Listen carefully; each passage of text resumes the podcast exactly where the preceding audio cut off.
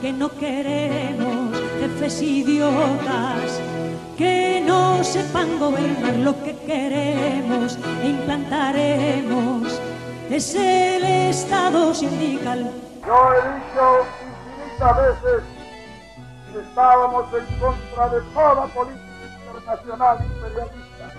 Por eso, los hombres honrados de todos los pueblos se suman a nuestra tercera posición. ¿Cómo renunciar a nuestra grandeza? ¿Por qué sepultarnos en un mundo de inmundicias, en un mundo de codicias materiales, en un mundo de sobornos, en un mundo de esclavos? ¿Por qué no se levanta ese pueblo a la grandeza que le llamó el padre la patria? ¿Cómo están? Buenas tardes o buenas noches, dependiendo de dónde nos están escuchando. Esto es otro episodio más del Cholocas aquí por YouTube, eh, de nuestra parte. Eh, primero que nada, estamos volviendo eh, los tres panelistas como después de un largo tiempo. Así que le damos la bienvenida hoy a Leniel. ¿Cómo estás de nuevo, Leniel? ¿Qué tal? ¿Cómo te ha ido ya la pandemia?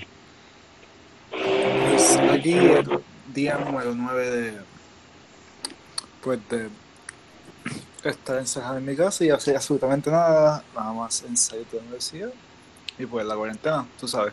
¿Cómo estás tú? Sí, yo también aquí, eh, justamente también hoy nos vuelve a acompañar Franz. ¿Cómo estás, Franz? Bien, bastante bien. Esquizo aquí el más peligroso según Diego Estrella. muy, muy emocionado por el programa. Y justamente hoy tenemos a dos compatriotas de distintos este, países, compatriotas obviamente en el sentido de la patria grande, ya que nosotros reivindicamos esta idea y de la, que, de la cual hablaremos también eh, durante la conversación. Eh, desde Argentina está Leandro Baracamonte. ¿Cómo estás, Leandro? ¿Qué tal? Buenas noches, ¿qué tal? Para mí es un honor que me hayan invitado. Les quiero agradecer a todos y a uno de ustedes. Y bueno, eh, indico también horas de Patria Grande. Para mí, están presentes hoy son compatriotas. Yo no veo distinción entre un mexicano, un peruano o cualquier persona de Iberoamérica. Gracias. Y con nosotros también está eh, Marcio Forti, viniendo desde México. ¿Cómo estás, Marcio? Todo bien, todo tranquilo. Gracias a Dios. Pues este es un placer. Es, un placer estar con ustedes en este canal. Y para mí todos ustedes son, son compatriotas de la patria grande que es América Latina, ¿no? Sí. Y justamente nosotros estábamos conversando, eh, bueno, ya habíamos eh, tenido un episodio acerca de toda esta escalada de, tensiones este, en el Medio Oriente, ¿no? Contra Irán, viniendo de, la boca del mismísimo, Donald, del mismísimo Donald Trump, que decía que iba a atacar sitios culturales, sitios históricos, que ya no le importaba nada. Y eh, ciertamente este, este, este tema ha estado en boca de los neoconservadores desde desde los 80, 90, desde que Irving Kristol empezó a escribir acerca del neoconservadurismo. Pero entonces queríamos preguntarle, ¿no? ¿Por qué, eh, desde, su punto de vista, eh, por qué es que Irán resulta tan peligroso para el, orden eh, neoliberal, de, unipolar y neoliberal de, de, Estados, de Estados Unidos? ¿Por qué creen que sea eso? ¿Cómo lo ven?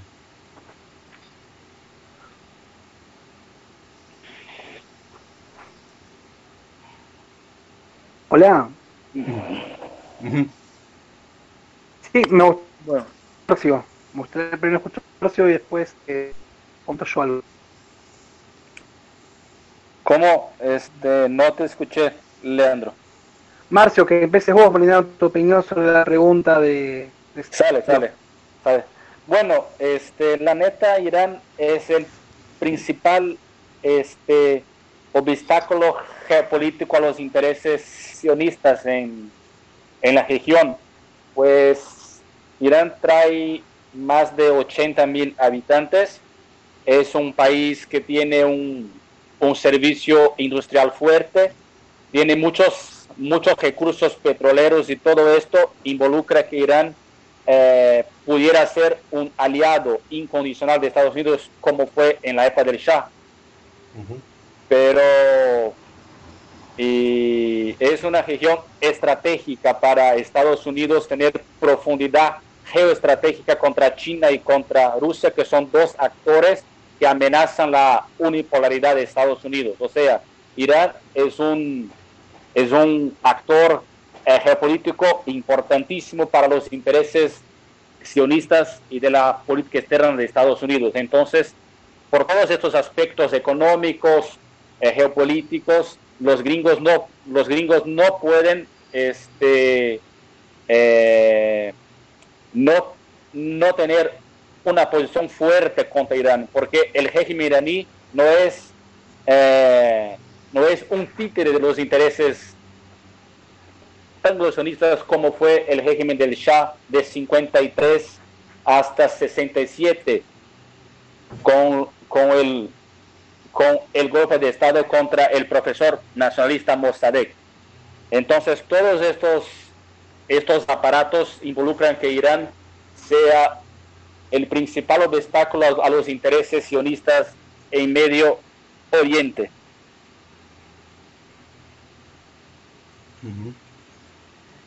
Interesante. Y Leandro, ¿tú cuál es tu opinión acerca de ello?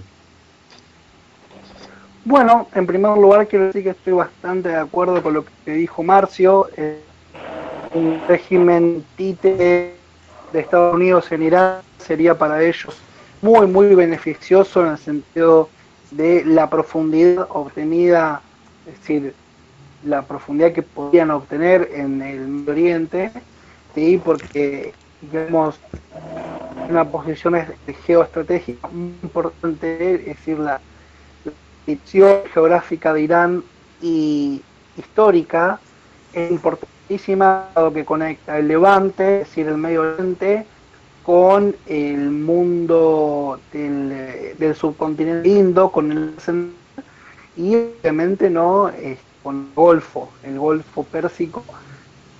Es decir, esa proyección a los cuatro dos cardinales que, tiene Irán es realmente un país, importantísimo. Poniéndole un punto a esto, también cabe destacar que, eh, es decir, desde que se dio la revolución islámica en 1979, se genera un cambio de porque la Segunda Guerra Mundial, sí, la Primera, también, pero más la Segunda Guerra Mundial, el choque entre varias potencias generan una hecatombe mundial, el mundo, sin ponernos de, algún lado, sin hablar a favor ni del eje en contra del eje, ni de los aliados, ni en contra de los aliados. Eh, realmente hay historias que hablan de 60 millones de pérdidas, otros hablan de 78 millones de muertes. Total, lo que una catástrofe mundial eh, prácticamente igualable en la historia de la humanidad. Esto sumándole la utilización de eh, campos de concentración, armas nucleares, y, demás tecnología del servicio de la muerte, realmente fue una, una, una época catastrófica para, para toda la humanidad. Y hay que sumarle también que en las ideologías que sean que, que se han en esta en esta contienda, es decir, eh, la primera posición el liberalismo, la segunda posición el comunismo y la tercera posición distintos fascismos eh, en todas estas, el nombre de Dios y una, y una cosmovisión oriental, espiritual, trascendente, está totalmente derrotada, ¿no? Es decir, eh, las tres prometían un paraíso terrenal y el, en las tres había un vacío ético grande, solamente existía la ambición por el poder y el aplazamiento del otro. En cambio, la, con la cosmovisión de Khomeini, viene una, revolución que no es solamente una revolución del orden nacionalista, como algunos creen, sino también es una revolución que viene a traer nuevamente una cosmovisión del mundo que es totalmente antagónica a la cosmovisión faraónica, adoradora de la materia de por esa razón eh, este, hay un, un, choque muy grande entre estas dos este, cosmovisiones, ¿no? Es decir, Khomeini proponía algo que es muy interesante, que es muy importante aprenderlo, que es eh, luchar contra el opresor en favor del oprimido. Y es algo que nosotros como latinoamericanos deberíamos aprenderlo y aprenderlo. Sí, o sea, este, también me parece que eso es algo que quería también eh, Juan Domingo Perón, ¿no? que al querer volver a la religión cristiana, la idea de él era eh, justamente pelear por el oprimido, en contra del opresor, como supuestamente eh, mencionan los textos ¿no? de que había hecho eh, Jesucristo, en contra de, los mercaderes, por ejemplo. Entonces eh, yo creo que ahí también hay una, hay una especie de conexión ¿no? entre la visión de Khomeini y la tercera posición de Juan Domingo Perón. O sea, a grosso modo, ¿no?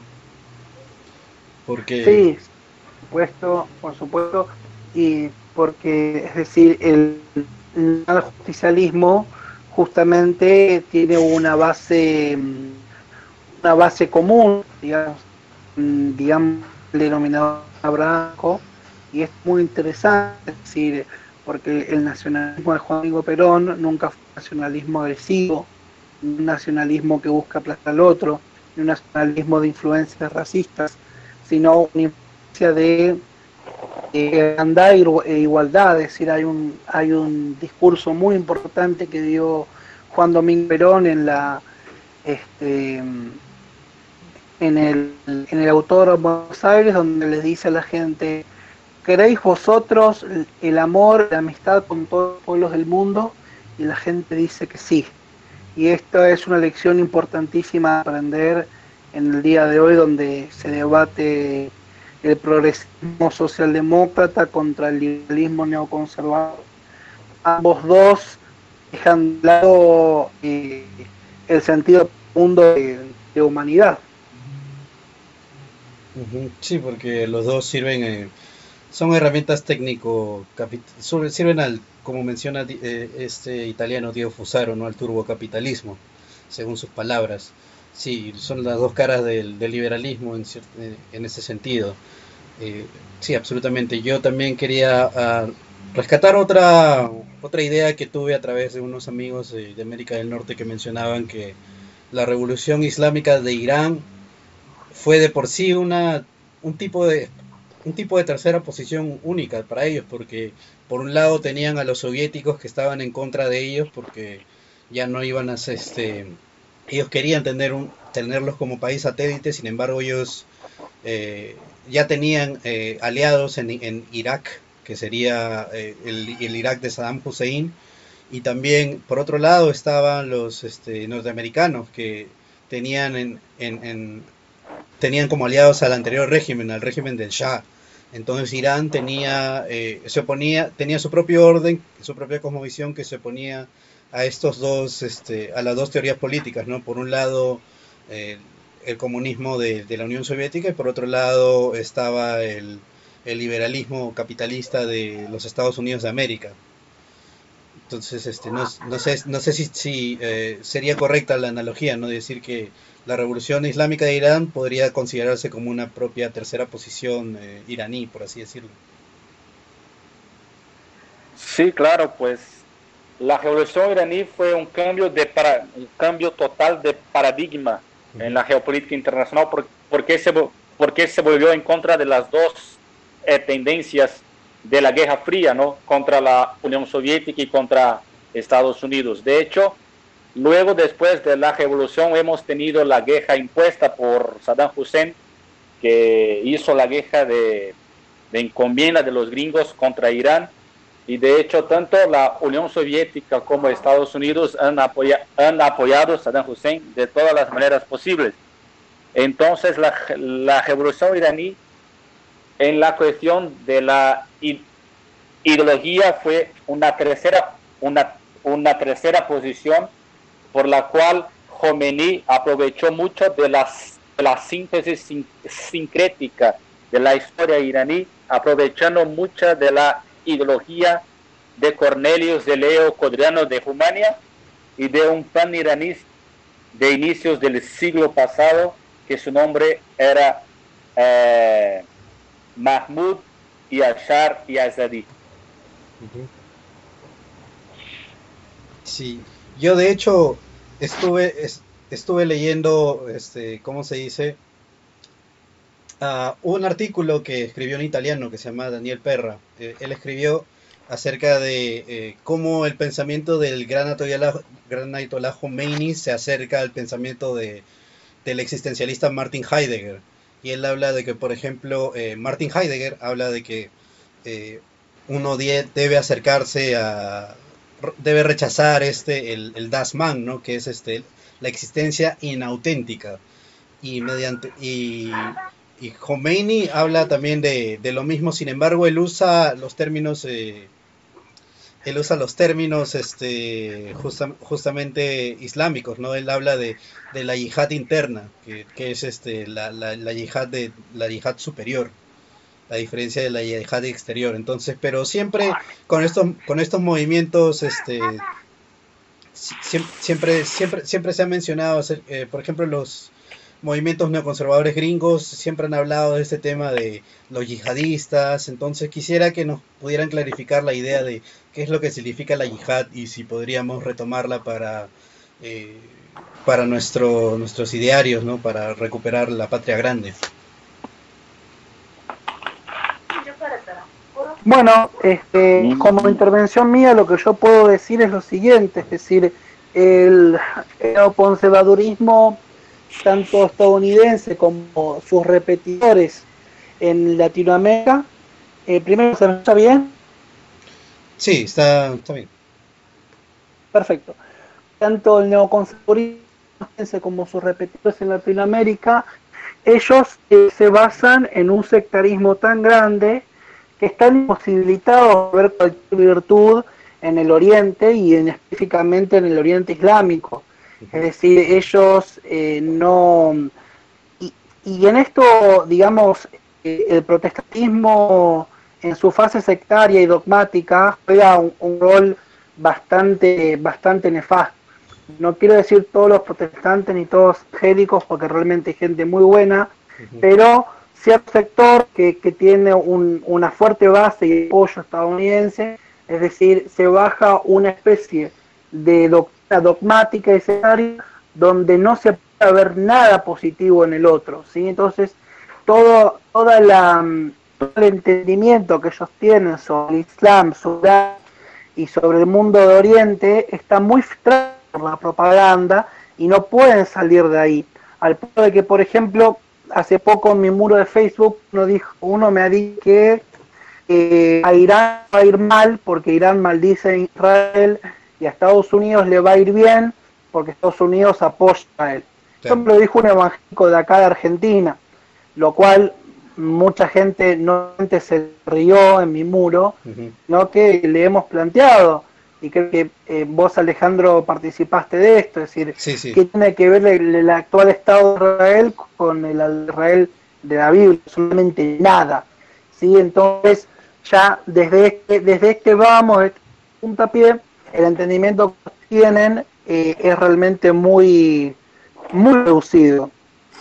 Y después, con respecto específicamente a la cuestión de la yihad, si ellos, digamos, los medios de comunicación, eh, digamos, grandes medios de comunicación, eh, se remiten a seis grandes empresas que a su vez tienen inversiones de, de, Estados Unidos y de, de Israel. Esto tiene que quedar claro. Es decir, las redes sociales se remiten a seis grandes empresas y los medios de comunicación masivos también. Entonces, siempre estamos dando vueltas sobre lo este, digamos, muestran de que la yihad es de poner bombas, asesinar inocentes, es decir, todo lo que el ISIS eh, efectuó, ¿sí? no por nada, la propaganda eh, islamofóbica desde el año 2001 hasta el 2015 fue preparando el terreno psicológico para que la gente cuando vea al ISIS diga, ah, esto es el Islam, ¿sí? Cuando en realidad, cuando en realidad eh, lo que nosotros proponemos como yihad, ¿sí? digo nosotros los musulmanes, es el combate contra los opresores, contra aquellos que están oprimiendo a, este, a otros seres humanos. De hecho, está el, está el libro, que lo pueden descargar en, en español, del Ayatollah Mutahari, donde él describe que un musulmán puede vivir entre no musulmanes, en tanto en cuanto la religión islámica sea respetada. Y después está la secta más grande de la yihad, que es el yihad al-akbar, la lucha contra el ego, la lucha contra uno mismo para edificar y construir el espíritu y la personalidad de forma de forma de volverse un ser humano más íntegro y eh, donde se busque llegar al ideal, eh, hay un ideal de ser humano que es el, el hombre perfecto, que este, bueno, hay también un libro de Ayatollah Mutahari que se llama El hombre perfecto, Insad Kamil, eh, donde bueno, describe cuáles serían las propiedades éticas de, un humano perfecto. Sí, me parece bastante curioso que tenga bastante conexión con ideas de los pensadores de la revolución conservadora alemana, ¿no? Como por ejemplo el ideal del superhombre de Nietzsche. O sea, me parece bien curioso que eh, el Islam tenga sus propias versiones de todo ello, pero me parece que ah, no estoy seguro si, y quisiera que me aclares esta duda eh, primero antes de que eh, antes de que Franz haga una pregunta también. si es que el pensamiento de la revolución conservadora alemana fue influyente dentro de los de los ayatolá de Irán, ¿no? Yo no sé, no sé si esa es mi impresión, que sí eh, les ha influido de, alguna manera, porque veo que hay bastantes conceptos, hay bastantes ideas, que interpretaciones del Islam que son bastante similares a la revolución conservadora alemana, ¿no? Como hablo de Nietzsche, de, de Heidegger, podríamos hablar de Spengler también, ¿no? Y, y etcétera. Entonces me gustaría eh, saber si es que sí influyeron de alguna manera al pensamiento de los ayatolá o no, o esto, este pensamiento es anterior. Bueno, eh, yo lo, lo que les puedo dar como respuesta de esto es que, en primer lugar, este, mm, al menos en mi investigación no he podido comprobar que los ayatolás hayan tenido una influencia del pensamiento conservador alemán.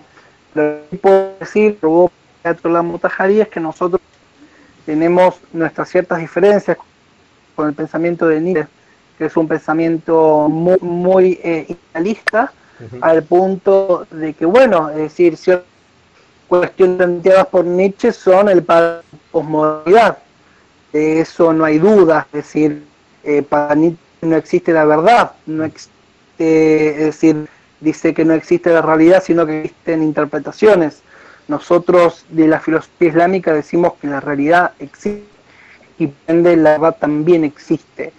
Este, entonces, digamos, específicamente con Nietzsche, Nietzsche, eh, tenemos eh, bastantes, bastantes mm, diferencias, sobre todo, sobre todo desde el puntapié que el shiismo, en, digamos, el shiismo representaría dentro del mundo islámico la faceta racional de esta religión frente al sunismo que es la representación dogmática, ¿sí? Y no por nada Nietzsche, este, eh, en su en su prédica fuertemente anticristiana, fuertemente anticatólica, eh, digamos, paró en contra de la razón. No por nada Lutero ya decía, otro pensador alemán, que eh, Lutero realmente dijo que la razón es la perputa la, del, del, del, del demonio, ¿sí? Este, el pensamiento del shiismo eh, está mucho más relacionado a, a, a Aristóteles, ¿sí? y al pensamiento católico racional, ¿no? es decir, eh, racionalista. Por nada, Avicena, un chiita eh, de Persia, influyó mucho en Santo Tomás de Aquino. El concepto, los conceptos de ser y existencia de Santo eh, han sido tomados de, de Avicena. Ah, ok. Entiendo. Ahora entiendo por dónde es que viene es- esta relación, ¿no? Esta- estos paralelismos que existen. me parece muy interesante. Eh, ahora, Franz, tú tienes una pregunta, me parece.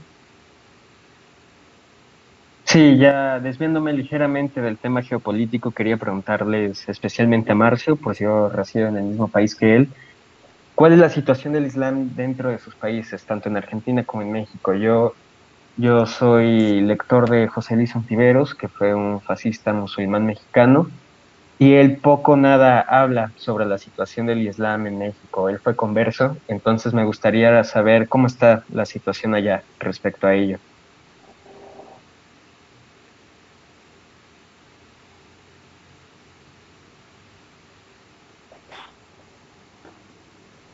Bueno, creo que yo creo que Leandro, yo creo que el, Leandro tiene más datos sobre el Islam en, en Argentina, ¿no? Pues en México, de hecho, hay muchos pocos. Yo conocí la comunidad islámica en Monterrey, pues en, en, en Guadalajara, en Jalisco, pero de hecho hay muchos pocos y sobre todo son muy vinculados con la población libanesa de Siria y de Irán, que son muy poquitos, creo que no llegan a tener como 400 y siempre están eh, en sus familias.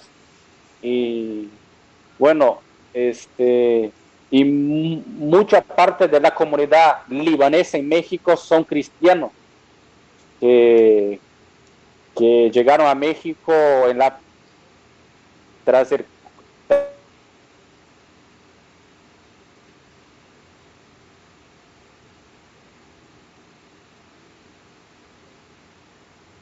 Marcio, me parece que se te cortó la llamada.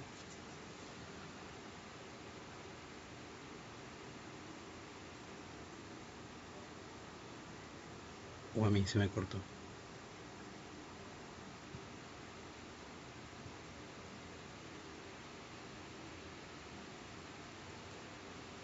Incluido conversión al Islam, él se convirtió poco antes de, de crecer, yo lo he conocido, hemos cenado en un, en un restaurante que se llama Perón Perón, acá en Buenos Aires. Así que bueno, lo, recuerdo con mucho cariño. Dios bendiga, que Dios bendiga su alma y a su familia, a su linda familia que tuve el gusto de conocer acá en Buenos Aires. Y bueno, básicamente eh, yo me, para responder esta pregunta me voy a voy a puntualizar una cuestión que es eh, que en Latinoamérica, ¿sí? Este, en primer lugar, porque si hablamos de sunno también, se volvía mucho más largo. En primer lugar, queremos destacar que los primeros chiitas llegaron hace más de un siglo y medio acá a Argentina, hace 150 años, provenientes del Imperio Otomano, ¿sí? dado que ellos eran una, una, una parte de la sociedad desfavorecida, vinieron acá y se desarrollaron acá. Entre los que llegaron había alawitas, que son una, una corriente etno-religiosa símil al mismo en sirio, y también chiitas del Líbano.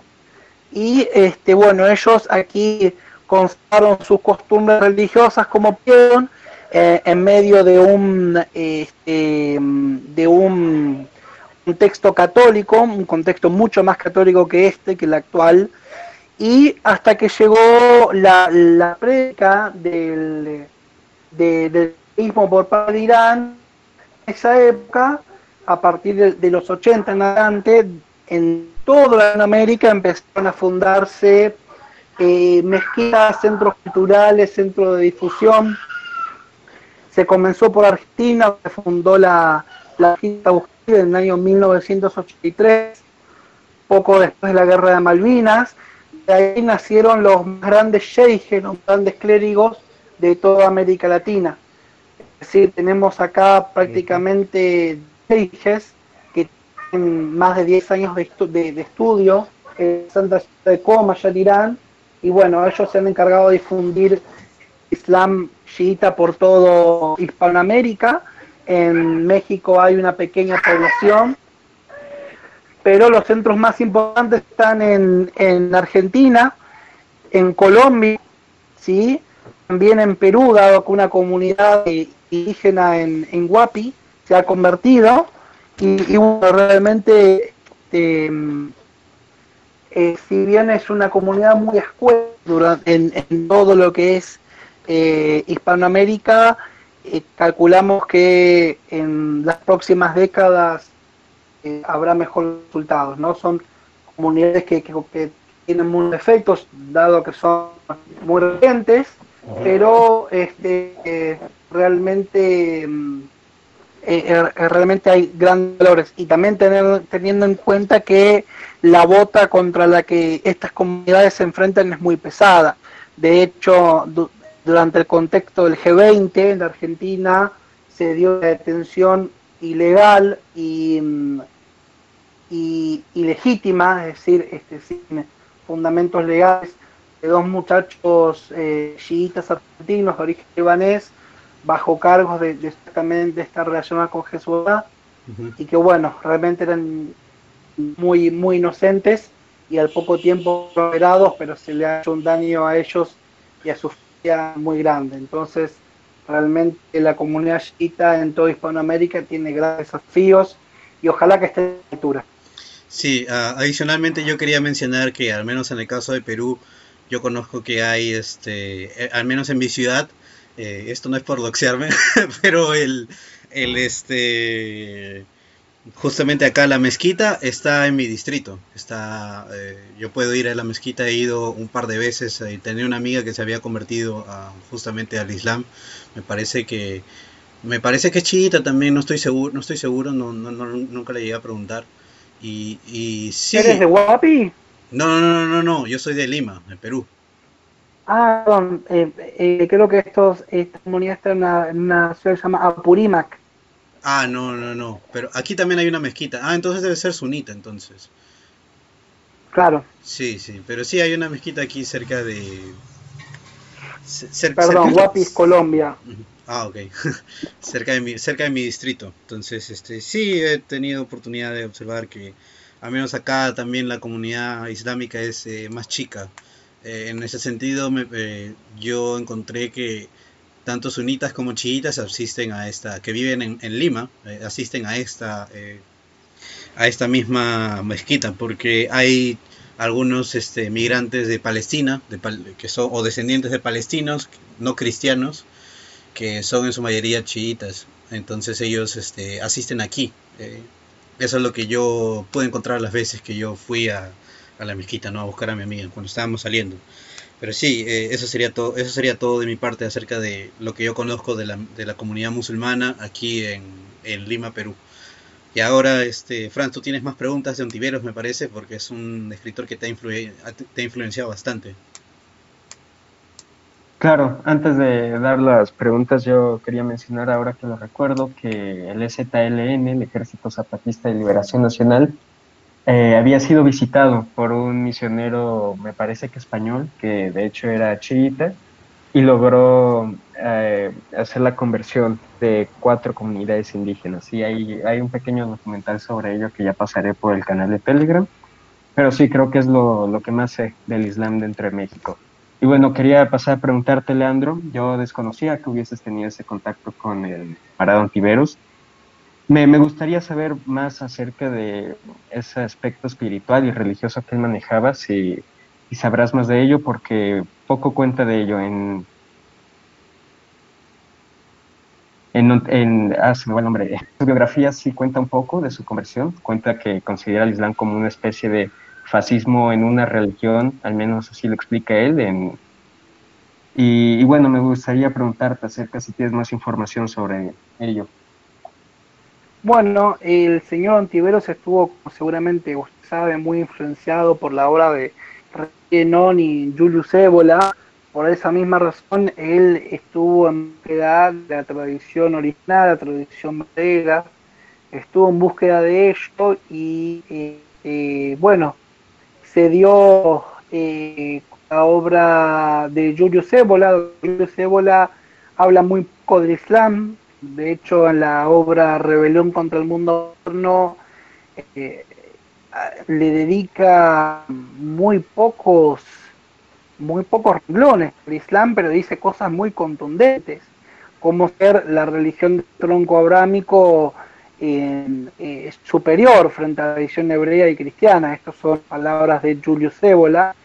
y eh, habla también en, el sentido del orden tradicional del imperio fávida, esto lo nombra este, en la primera parte de Rebelión contra el Mundo Moderno, dice que Persia, el orden de los safávidas era un orden de sentido tradicional.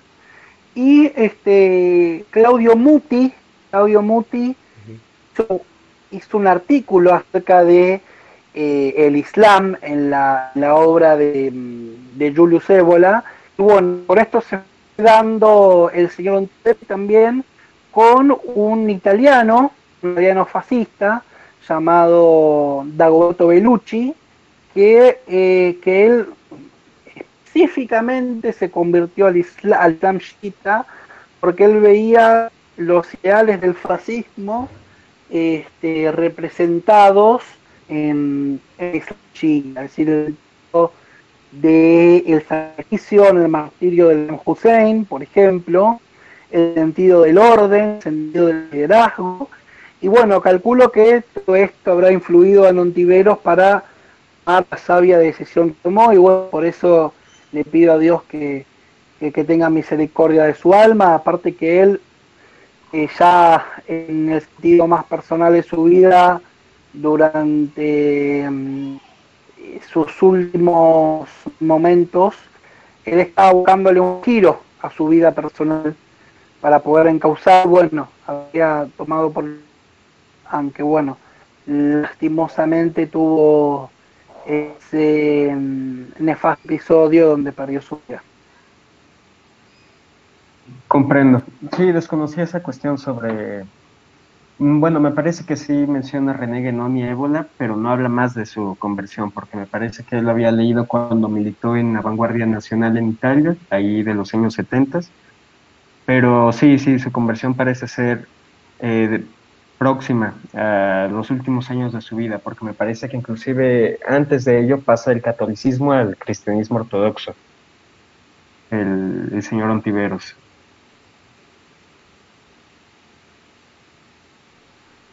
Eso es muy interesante, la verdad que no lo sabía. Ya pasó del catolicismo al cristianismo ortodoxo. Sí, sí. ¿Y cuál era el nombre del italiano? Perdón, no lo alcancé a escuchar bien. Claudio Muti. Claudio no, Muti, es, eh, Claudio Muti, que es de Francia, el italiano fascista es Dagoberto Bellucci. Después yo le paso el artículo de él. Ah, perfecto. Muchas gracias. No, nada. Qué interesante. Eh, ¿Tú hay algunas otras cosas que quieres saber acerca de Ontiveros, este, Franz, o en de momento estás bien? Ah, de momento estoy bien, claro. Para volver a nuestro, tópico de Irán.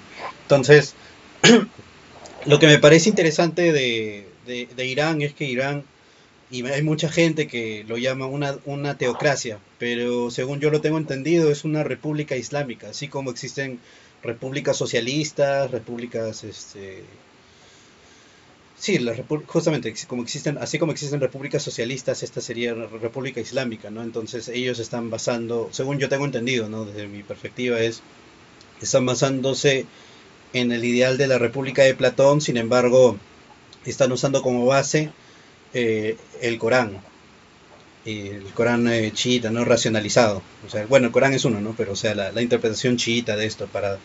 Entonces, en este sentido, se convierte Irán de lo que era una monarquía pasa a ser una república, pero una república islámica. No sé si es correcto eh, mi entendimiento de esto o si en verdad son una teocracia, entonces me gustaría saber de cuál es la, verdad ¿no? de, parte de ustedes.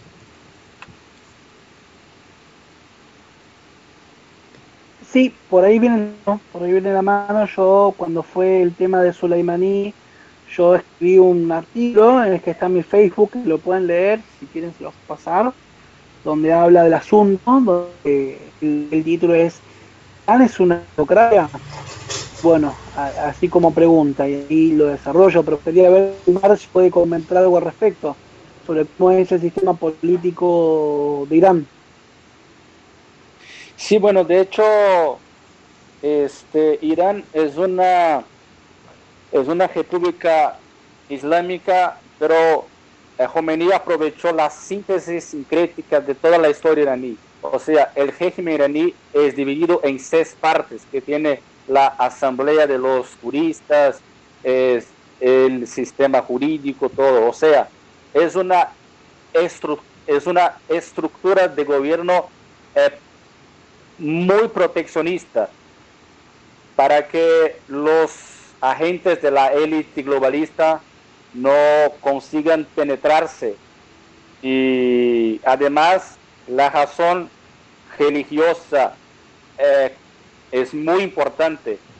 Es decir, eh, eh, el régimen iraní entiende que el Estado tiene el deber sublime de celar por la moralidad de su, de su población. Y esto es muy importante, porque si nosotros analizamos en la historia, muchos imperios, países poderosos a lo largo de la historia han caído principalmente por, por, por, un, por una putrefacción de su, de, su, de su moralidad.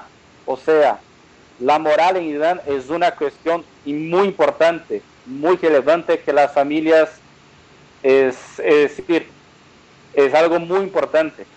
O sea, el Estado iraní está basado en la religión y esto es lo que es el alices, es el bastión de la sociedad. La familia es algo importantísimo. Entonces, estos, estos valores, familia, sociedad, son importantes para Irán y es lo que rige la población en general. Mm, interesante.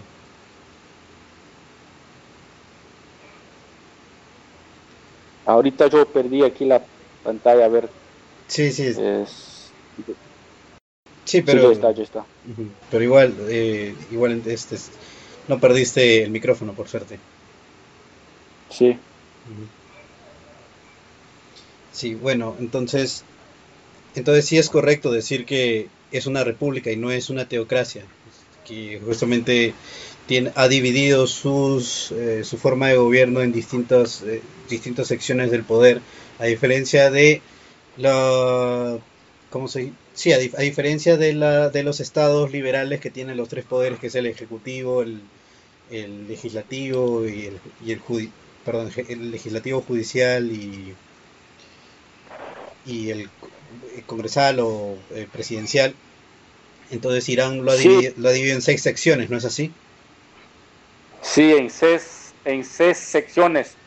Pues de hecho, los países eh, neoliberales, la, la democracia neoliberal, por, eh, por así decirlo, es una falacia, es una creación de la élite globalista que no defiende jamás los intereses nacionales y no garantiza la soberanía nacional.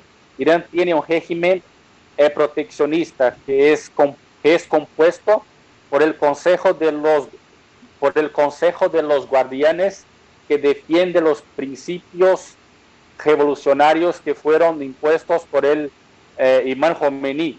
O sea, tiene toda una, es, una estructura de poder eh, altamente pro, eh, proteccionista, que además del Consejo de los Guardianes tiene las, la Asamblea de los Especialistas, es el, el Consejo de los Magistrados, o sea, todas estas partes son partes integrantes del sistema político iraní, de la República Chiita iraní, que es proteccionista y defiende los intereses nacionales en oposición a los países latinoamericanos y europeos que son eh, democracias neoliberales que no garantiza jamás los intereses nacionales, la soberanía del país, como son hoy México, Brasil, Argentina, todos los países latinoamericanos con rarísimas excepciones,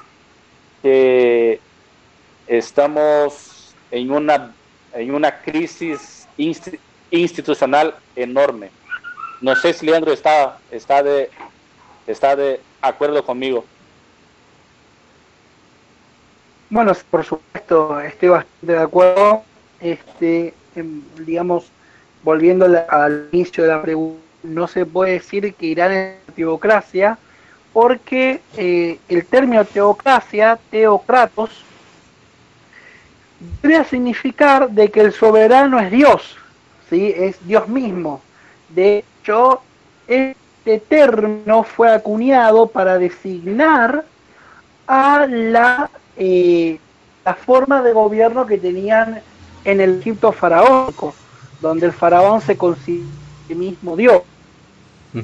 Bueno, bien, eh, decir eso en el contexto islámico sería un oxímoron frente a la misma teología islámica, porque la teología islámica dice de que ningún ser humano puede ser considerado Dios o asignársele una cualidad divina. ¿sí? Entonces, eh, primero que es error y segundo de que, este, eh, digamos, eh, asociarle el término teocracia a Islam fue hecho adrede para este, impugnarlo como un sistema político emulable o valorable desde Occidente. Es cuando se dice que Irán es una teocracia, se está diciendo que es un régimen de la antigua o medieval, es incompatible con el mundo contemporáneo, cuando no es así. Es decir, Irán es república islámica, donde una parte es democrático republicana y otra parte no, es un sistema mixto,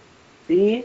Este, y hay algo que venía reflexionando y que también me ha ayudado a reflexionar en esto el doctor en literatura, teoría de literatura, el doctor Jesús González Maestro, Jesús Maestro, donde hablaba de la este, la mediocre capacidad operatoria que tienen las democracias de Occidente, sobre todo en su faceta posmoderna, donde eh, la sociedad y el gobierno se ha convertido en una, en una rencilla de minorías, donde el Estado pierde la capacidad operatoria y donde se va militando cada vez más.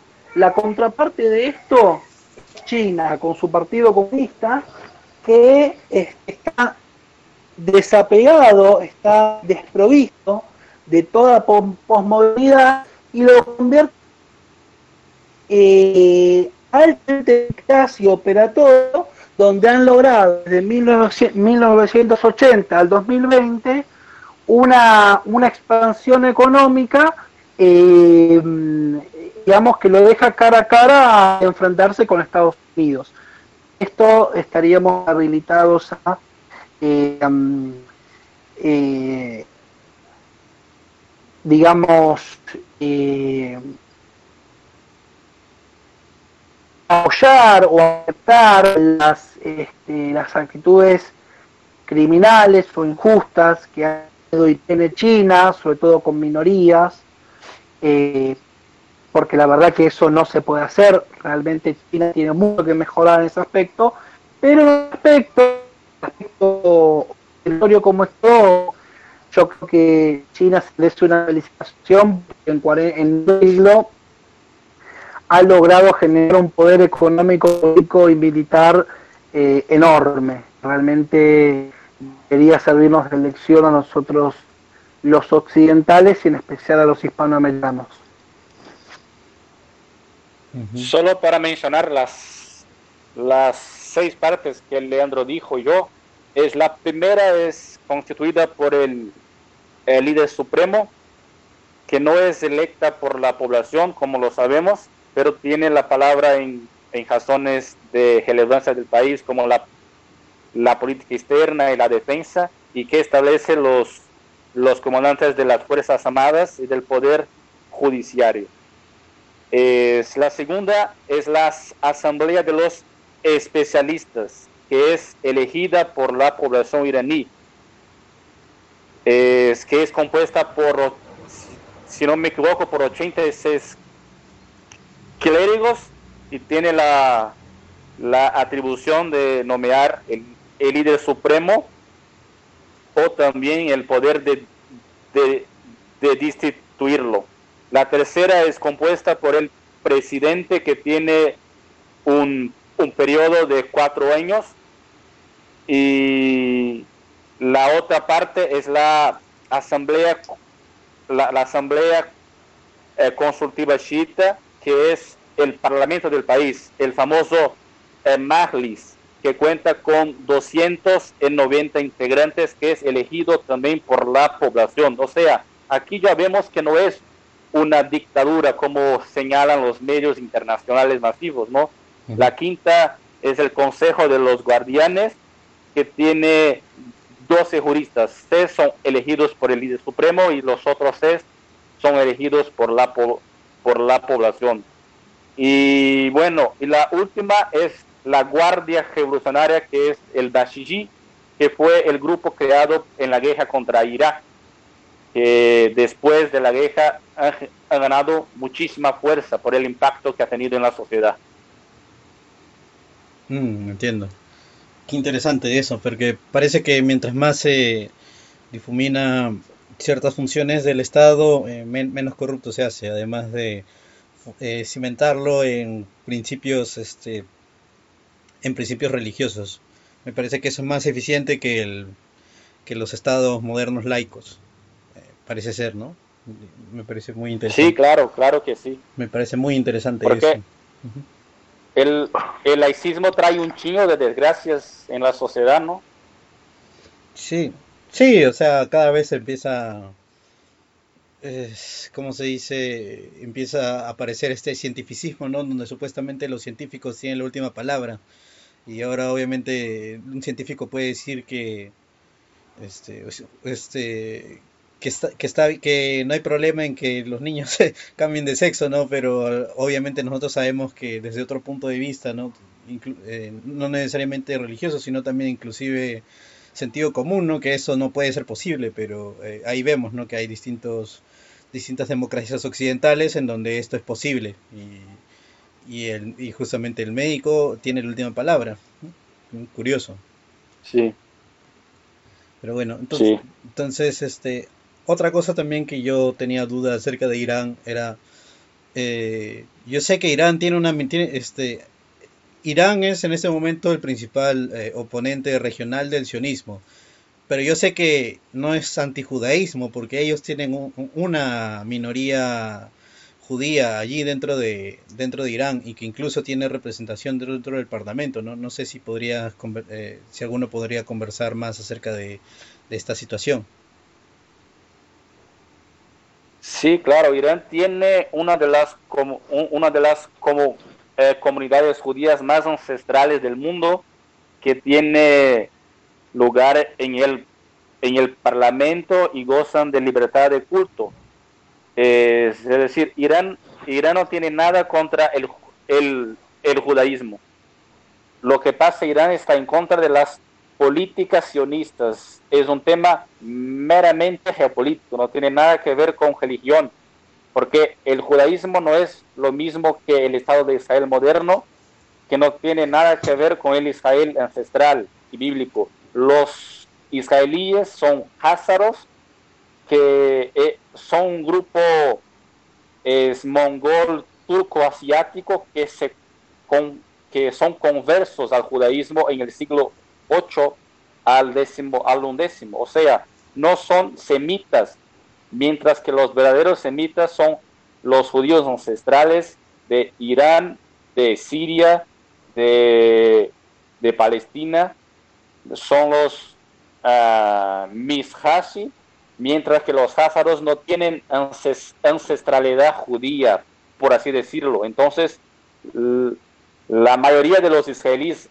modernos no traen este, esta sangre, este, este fenotipo clásico de los ancestrales eh, judíos del reino ancestral de Israel. O sea, la, la oposición de Irán al Estado de Israel es meramente política, geopolítica internacional implicada con las élites mundiales de Wall Street y de los casinos de Las Vegas. Eh, esto, esto es lo que sucede.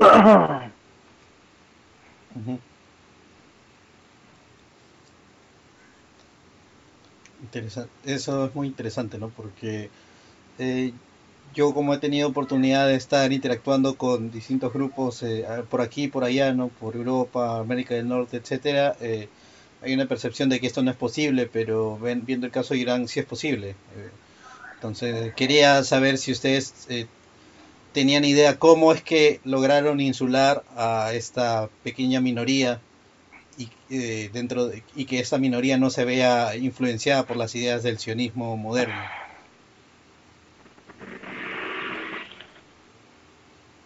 es eh, los, los judíos iraníes tienen una gran conciencia nacional. Mm. De hecho, Israel hace, hace, dos, hace dos décadas vienen incursionando con, con, con un chingo de, de, recompensas eh, financieras que estas, esta gente se vaya a Israel. Pero la gran mayoría rechaza rotundamente las, las invitaciones del régimen sionista diciendo que la identidad nacional de Irán no se compra, porque están, están impregnados en el alma nacional iraní. No, no, eh, no importa si sean judíos o cristianos o chiitas, eh, el, el concepto de identidad nacional de Irán es muy fuerte, aunque el chismo juegue un rol de enorme relevancia en la, en la identidad nacional de Irán. Pero los judíos de Irán sobre todo de Isfahan, de Teherán y de Tabriz, que son las partes que los judíos gustan de, de, mayoría, están totalmente arraigados en el estilo de vida de Irán. Entonces, aunque haya mucha recompensa financiera para que salgan de Irán, muchos prefieren quedarse porque ahí están sus familias, sus tradiciones, sus raíces ancestrales. Los ancestrales están ahí desde los tiempos desde los tiempos ancestrales, o sea, desde las raíces de la nación iraní. O sea, es algo que está impregnado en, sus, en, su, en su identidad nacional, aunque sean judíos, pero son judíos de Irán. Y esto para ellos es muy importante. Mm, eso es interesante porque quería traer ahora el paralelo con, por ejemplo, eh, ya que tenemos a Leandro aquí, eh, esta idea de los este, judíos peronistas, que eh, yo había visto un libro, una portada de ello, entonces quería saber si él tenía más conocimiento de, ello, ¿no? que parece que, que este grupo tiene una, un paralelismo interesante con, el, con la situación de los judíos de Irán. Bueno, bien, en primer lugar me gustaría comentar que un pequeño artículo cuando, a principio de año, cuando fue la de del, del, asesinato Soleimani, eh, escribí, bueno, en primer lugar, Irán es, una teocracia, entre, como pregunta, el cristianismo en Irán y el judaísmo en Irán. Bueno, han tenido una gran repercusión y se ha leído mucho. Eh, lo cierto es que, como dijo Marcio, eh, la historia del judaísmo es, es muy, muy lejana. Es decir, mismo en la, en la Torá, el Antiguo Testamento, eh, realmente se describe mucho sobre Irán, al punto de que considerado Ciro, el padre de la patria de los iraníes, como un mesías, está esto en la Torá, y de hecho hubo profetas de, Israel que han tenido pleno contacto y que han vivido en Irán, ¿sí? como es el caso de Ezequiel, y por ejemplo Daniel, el eh, el mausoleo del profeta Daniel continúa hoy aún en, Irán y está una construcción muy bella, es una mezquita muy linda y tanto cristianos como judíos musulmanes visitan este, este, santuario muy bello ahí en el sur de Irán, en la ciudad de Shush. Este, mm, y también hay que tener en cuenta ¿sí? el, la segunda, segunda nación donde los judíos pasan más tiempo, donde están más influenciados, además del Levante, es Irán. Entonces esto en la historia del judaísmo es un dato que no, que no es menor. Y lo cierto es que para la época en la cual eh, triunfa la revolución islámica, el Estado de Israel ya había ya se había sentado y ya la, la gran migración de judíos del mundo al Estado de Israel. Entonces, cuando triunfa la revolución islámica, los judíos de pensamiento sionista, al menos la mayoría, había migrado hacia Israel. y de hecho hasta el día de hoy Irán les brinda de migrar a Israel, pero la comunidad judía que permaneció este, rechazó esto y eh, se quedó en Irán justamente por esto, ¿no? por, por, por su regalo judeo-iraní. Al punto es que la lengua persa tiene grandes estados, la antigua o aqueménida, la media o sasida y el persa nuevo o el persa es de la época de Ferducí hasta acá. Le llamamos nueva porque es la que tenemos hasta nuestros días, es decir, la que es contemporánea, pero el persa como lo conocemos hoy en, en mil años, es decir, eh, el nombre de Farsi se escribió en el año mil, es decir, siglo antes que el Quijote, y bueno, esto no es un dato menor, ¿no? Pero bueno, es, entre en la transición del persa medio al persa de Farsi, eh, digamos, la mayoría de las fuentes escritas que hay son del judeo persa, ¿sí? que eran un, una lengua persa escrita con, con, el, alfabeto, el alfabeto hebreo y bueno, por, hablada y escrita por la comunidad judía en Irán. Y bueno, todo esto no poca cosa a la hora de entender la historia del pueblo hebreo, del pueblo judío, y este, bueno, quedaron con gente que pensamiento nacionalista, que gente que. Una de las cosas que comentaba Marcio del match del Congreso, las minorías, es decir, las, minorías judías, cristianas, y zoroastrianas tienen representación en el Parlamento. Este, mm, eh, bueno, además de tener la libertad de culto, la libertad de enseñanza, las sinagogas, eh, el dato más importante donde se selló la amistad entre la nación iraní y, el pueblo judío, digamos de los judíos que, viven en Irán, es que en la defensa sagrada, la guerra de Irán defendió DAC, todas las comunidades religiosas tuvieron sus mártires. Hubo mártires de la comunidad cristiana, de la comunidad judía, de la comunidad zoroastriana, y todos con su vida y bueno, Irán los reconoce hasta el día de hoy a todos por su por su ofrenda. Interesante.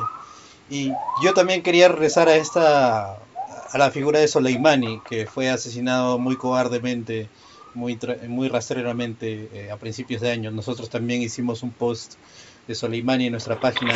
Eh, yo, según yo tengo entendido, Soleimani es este según yo tengo entendida la figura de Soleimani, no estoy seguro, es como una mezcla entre, o sea, esa es la forma en que yo podría describirlo para nuestra audiencia, es una mezcla entre el zorro del desierto Erwin Rommel con Otto Skorzeny y también con Che Guevara, con el sentido de que él era una persona de bajos recursos, ¿no? que se vio influenciada por la revolución y a raíz de eso eh, tuvo este eh, este llamado de la patria y llamado de las armas que hicieron, forjaron su camino. Es, es como Erwin Rommel en el sentido de que era un gran, era un gran general que conocía el desierto como, como la palma de su mano y de hecho podía sacarle el máximo provecho a, esta, área, ¿no? Eh, donde él operaba.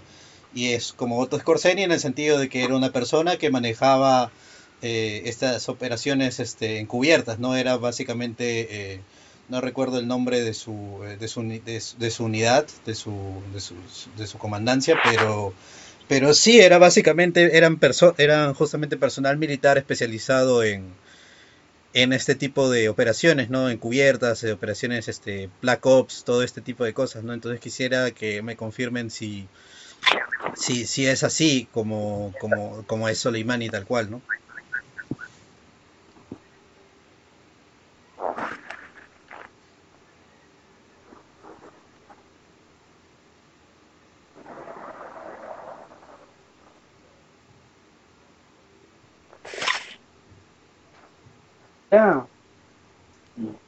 ¿Podría comentar algo?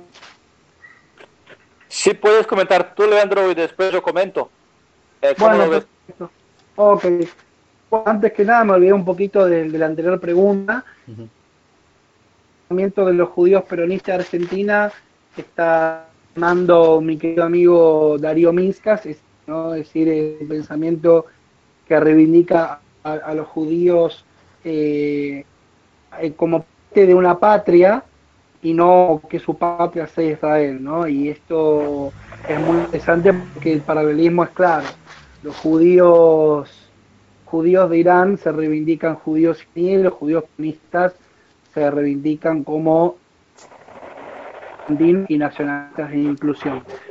Respecto a esto que me dicen de Soleimani, yo creo que la, la comparación tiene su grado de corrección, este, y la verdad que es interesante de, esa óptica. También hay una óptica en la cual Soleimani está por encima de estos personajes que han, que han mencionado aspecto espiritual. Es decir, eh, Soleimani también fue una persona de una fe muy grande al punto de hablar de un misticismo, porque eh, Soleimani eh, declaraba que en Siria y en Irak buscó el martirio.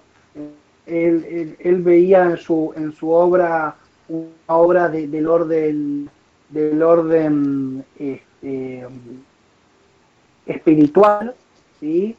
Lo cierto es que Suleimán es eh, hoy en este siglo y nosotros tenemos el honor, la dicha de poder, poder ver un musulmán aquí que es el correcto emulador del santo Imam Hussein, el método del, del profeta del Islam, que él murió luchando contra el peor, el peor opresor de la época, ¿sí? y murió luchando contra 3.000 de los omeyas, y bueno, fue asesinado realmente en frente de su familia. Y bueno, este, en esta lucha por la justicia en contra de los opresores, quien mejor imitó en este siglo es sin duda el general Soleimani, de hecho fue asesinado tan cobardemente porque fue asesinado mm, no en una batalla eh, simétrica, sino que rastreramente lo asesinaron con un, con un misil con, un, dron. Sí, con un dron. Claro, con, lo, cual habla de, la cobardía de Estados Unidos y que Estados Unidos son los omeyas de hoy, ¿no? Son el, es el, el, opresor más grande del mundo hoy por hoy. Bueno, Soleimani luchó contra ellos y nos iluminó el camino a miles de, indicar quién es hoy el opresor del mundo y contra quién hay que luchar. Le doy la palabra Bueno, este, la, manera por la cual ha muerto Soleimani lo ha, lo ha puesto en un, en un panteón de grandes mártires, héroes de la historia iraní. De hecho, ahorita en la mentalidad, en, en la mentalidad colectiva de la nación iraní, Soleimani ha ha sido comparado con enormes figuras históricas de Irán, como por ejemplo Nader Shah, Piruz Nahabandi, Abbas Ismail, eh, Sario Barzan, los grandes líderes históricos guerreros de Irán eh, son comparados ahorita con Soleimani, porque él tuvo una, una trayectoria histórica muy interesante. A los 20 años luchó, en, luchó en la guerra contra Saddam Hussein, teniendo una participación clave en Juzestán, en Abadan, en Joramshar, en la, en la liberación de Joramshar, que fue una de las batallas más importantes de la guerra.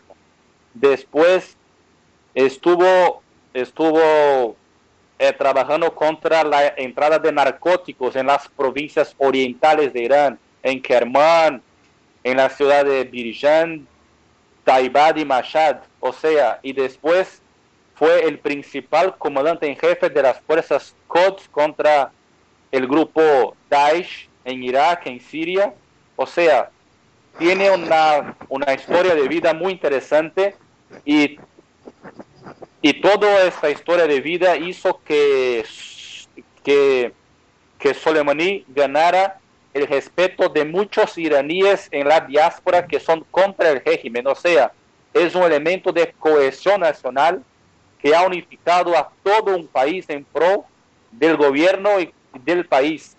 Su figura, por todas esas razones, son elevadas a uno de los grandes héroes nacionales de Irán, que con el paso del tiempo nos daremos cuenta de su grandeza histórica como uno de los grandes héroes del Irán contemporáneo que no lo teníamos desde la era de Nader Shah. Mm. Interesante. Sí, yo estaba conversando justamente con un eh, iraní que vive en Estados Unidos que también eh, apoya el régimen, ¿no? También es este chiita. Eh, sí, justamente me había comentado de eso, que gran mayoría de, de iraníes en la diáspora por allí que no necesariamente apoyan el, régimen o son, o son chiitas, ven a, ven a Soleimani, veían a en Soleimani un, como un líder nacional, ¿no? Que, un héroe nacional, una, como tú mencionas, ¿no? Un- justamente una, una figura que cohesiona el espíritu guerrero iraní y que, mm, Sí. eh, y que justamente, eh, no sé, morir anónimamente mediante un dron piloteado, ¿no? Este, piloteado probablemente por un transexual en, una, en medio de una base mientras, mientras, esta persona co- come chitos, o sea, no es para nada heroico. De hecho, esa era parte de nuestra crítica también, eh, que hicimos en nuestro, Sí, y- tuvimos nuestro post. Ujú. Y, y cabe mencionar también que él, que él fue muerto por una trampa hecha por el régimen de Arabia Saudita, que los gringos los instaron para que ah, Soleimani fuera un, a un acuerdo con el régimen de Arabia Saudita y ahí los gringos lo con el dron lo mataron. Entonces él cayó en una trampa impuesta por, por el gobierno de Arabia Saudita y de Estados Unidos. Sí, Sí, sí, eso es tal cual. Eh, él fue emboscado y, digamos, eh, él no. este, muchos dicen, pero ¿cómo puede ser que lo hayan podido atrapar así? Y es porque él estaba, estaba en una misión diplomática, por eso volaba en avión parcial, por eso era rastreable y lo asesinaron de una forma, bueno, muy, muy cobarde. Sí. sí. Eh, de ahí también quería conversar acerca de, bueno, lo, lo que hizo fue, eh, según yo tengo entendido, fue una de las principales figuras que eh, estuvo, que apoyó al, hubo un asedio en Bagdad, en, en Irak, eh, ahora eh, hace no mucho, me parece hace unos, unos cuantos años atrás, y él eh, justamente era por medio de Daesh que estaban asediando la ciudad y él fue el personaje que entró y rompió el asedio con sus fuerzas. Entonces yo quería eh, preguntar, ¿no? Si, si es que este, esta geopolítica eh, de Irán en este momento, que es el que es este contraria a la geopolítica saudí israelí que tienen en este momento, obviamente con sus aliados, ¿no? Qatar, este, los Emiratos Árabes, etcétera, etcétera. Entonces, este, si la geopolítica iraní solamente fue posible gracias al líder de los al liderazgo intelectual de los ayatolá y también al- a, la ejecución eh, militar de este a, a la- a las campañas militares que tuvo Soleimani.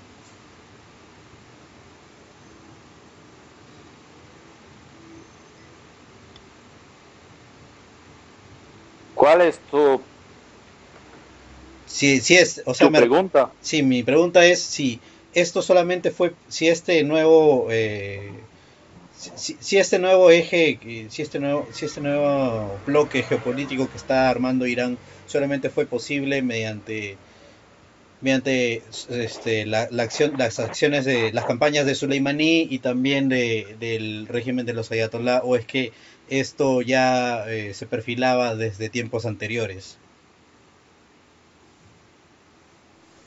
Bueno, este, se perfilaba desde tiempos, desde tiempos anteriores, desde más o menos 67, cuando el Shah empezó a criticar a Israel y todo. Y en 71 el Shah empezó a financiar un grupo chiita en el sur del Líbano. Y después tuvo la crisis del petróleo y todo, y el Shah empezó a criticar el sionismo internacional. De ahí se planteó la destitución del Shah y el, y el cambio de y el, y el cambio de régimen. Pero eh, Khomeini, Khomeini dijo no y fusiló a todos los a todos los vinculados con Estados Unidos. O sea, la ex- la ecuación republicana planteada por el régimen de Estados Unidos no fue lo que, lo, lo que, lo que ellos plantearon. Khomeini dijo un no y quiso unidad y totalmente independiente de Estados Unidos o de cualquier fuerza externa. Y de ahí los gringos eh, plantearon una guerra de ocho años, instaron a Saddam Hussein a invadir Irán, eh, que Irán se, se le conoce como una guerra con una guerra que fue una guerra impuesta que llevó a la sagrada defensa y que culminó con la venganza militar de, Al de que Irán entiende esta guerra como una otra guerra contra los árabes. Y porque Saddam Hussein encarnaba este sentimiento anti-iraní.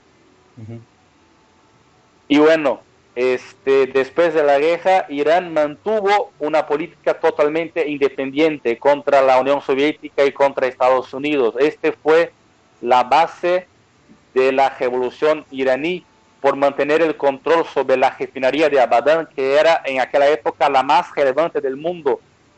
Y, y bueno, eh, Soleimani es parte integrante de toda esta política iraní porque fue junto con Mohammad Jahanara y junto con otros los principales jefes militares de la guerra.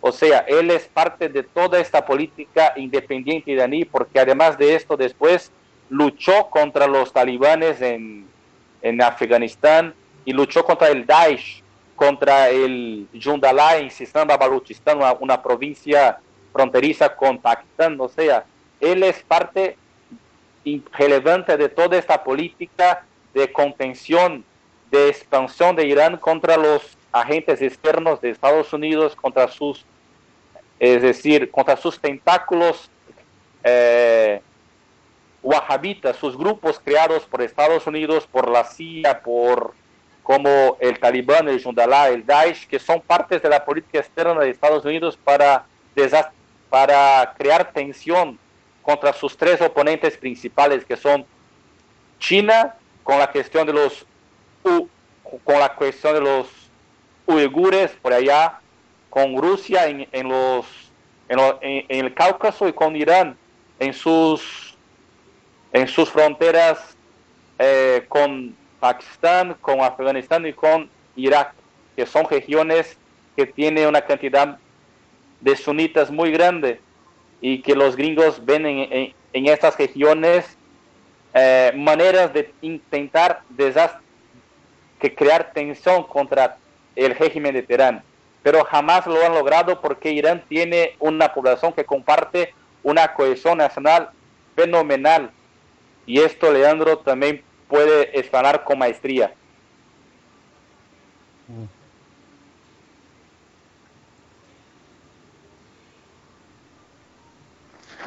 Bueno, para agregar el asunto, yo creo que en conformación este bloque geopolítico la historia juega un papel muy importante. Es decir, cuando hablamos de Irán, no hablamos de Irán solamente lo que hoy corresponde a este nombre políticamente, Creo que estamos hablando de una civilización milenaria y una de las secciones más importantes de la historia de la humanidad.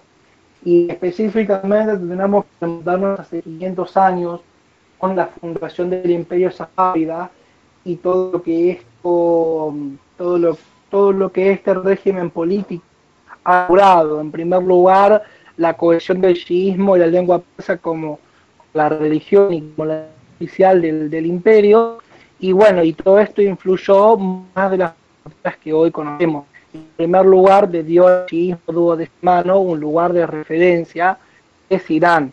Y ahora con la, con la revolución islámica, Irán vuelve a acercarse a todos sus amigos y a todos sus, este, digamos, eh, a todas las comunidades eh, de la zona, que siempre fue su gran apoyo. Tanto los chiitas de la India, como el Líbano, como Yemen, como también que es un país, si bien cristiano, muy amigo Irán, dado que ha defendido de los, de los otomanos, y este, también, ¿por qué no?, con eh, sectores importantes de Afganistán, como para que son, eh, que son, que son también. Y entonces acá es como la historia cumple un rol muy importante el desarrollo de una de un bloque político. Digo, nosotros tendríamos que aprender mucho de eso eh, en Latinoamérica, es decir, cómo puede ser que nosotros estemos balcanizados, tal como Serbia, Croacia y Bosnia, donde los países eh, limítrofes tienen tantos problemas entre ellos, cuando realmente si hubiese buena coordinación, suponte entre Argentina, entre Argentina, Uruguay y Chile, se podría hacer realmente muchísimo, ¿no? Como interrogante lo dejo. Sí, a mí también. Eh, me parece que un bloque sudamericano podría hacer bastantes cosas. Pero sí, eso es parte de lo que al menos planteamos aquí eh, en distintas ocasiones, ¿no? Un bloque, un o un bloque antillano, un bloque centro norteamericano, etcétera. Sí, hay distintas posibilidades para ello. Más bien, eh, eh, Marcio, me, parece, me pareció escuchar que tú eh, has sido influenciado por Codriano, ¿no? Me parece a mí que Franz tiene algunas interrogantes este, respecto a ello. Mientras tanto voy a dejarlo a él conducir el programa un momento porque tengo que eh, salir aquí a la tienda a conseguir un par de víveres antes de que, antes de que cierren. Sale. Claro, adelante, Esquizo. Ya ahorita vuelvo, dame unos bueno, Marcio que quería preguntarte acerca de grupos históricos como Egipto Joven, que Egipto Joven es el único partido histórico eh, apegado al Islam que yo conozco. Quería preguntarte si conoces organizaciones o grupos de esta misma índole cercanos a, la práctica del Islam. También me llega a la mente varios grupos de Irak, pero, pero nada más.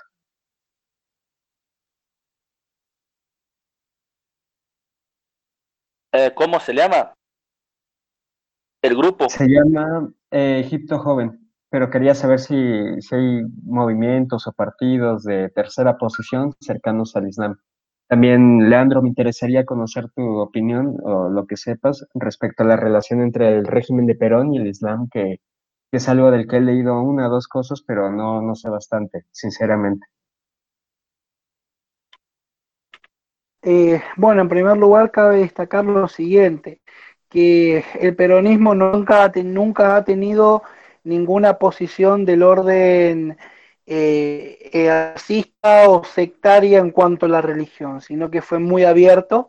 Y lo cierto es que Argentina en el siglo pasado pasó por un proceso migratorio muy importante, que era la llegada de italianos, españoles, alemanes, y la primera corriente migratoria no europea la corriente de eh, los levantinos, gente de Siria, el Líbano, siguiente, de los cuales vinieron gente de las tres religiones, es decir, judíos, cristianos y musulmanes. Y la verdad que el sector de los orientales eh, había quedado muy relegado por distintas, eh, por, por, muchos prejuicios que había, y el peronismo inteligentemente logró acercarse a ellos para, para poder incluirlos socialmente y tener más apoyo popular. De hecho, la, la inserción musulmanes en la política argentina fue básicamente y especialmente a través del peronismo. Después, este, el peronismo tuvo una faceta antiimperialista importante, donde, bueno, hubo mucho, muy buena relación con Gaddafi, y de hecho, en sus memorias habló que tuvo, que, que tuvo contacto con Khomeini en, en Francia donde se hablaba de, donde él dijo que hablaba con un, con un viejito sano, este obviamente dijo un viejito de Oriente, y ese claramente era Eromeini.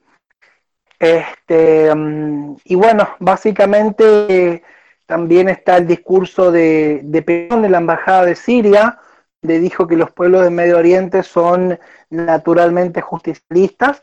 Y bueno, lo cierto es que la tercera posición justicialista influyó muchísimo en la tercera posición en Oriente, tanto en Bambela como Mossadegh, como eh, Abdel Nasser, eh, Gamal Abdel Nasser, como, mm, eh, como.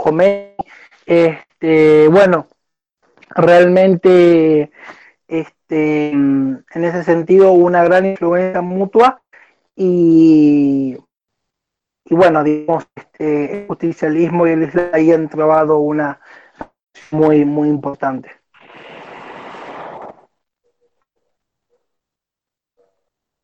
Comprendo. ¿Tú, tú, Marcio, tienes algún conocimiento sobre grupos o movimientos políticos afines al Islam?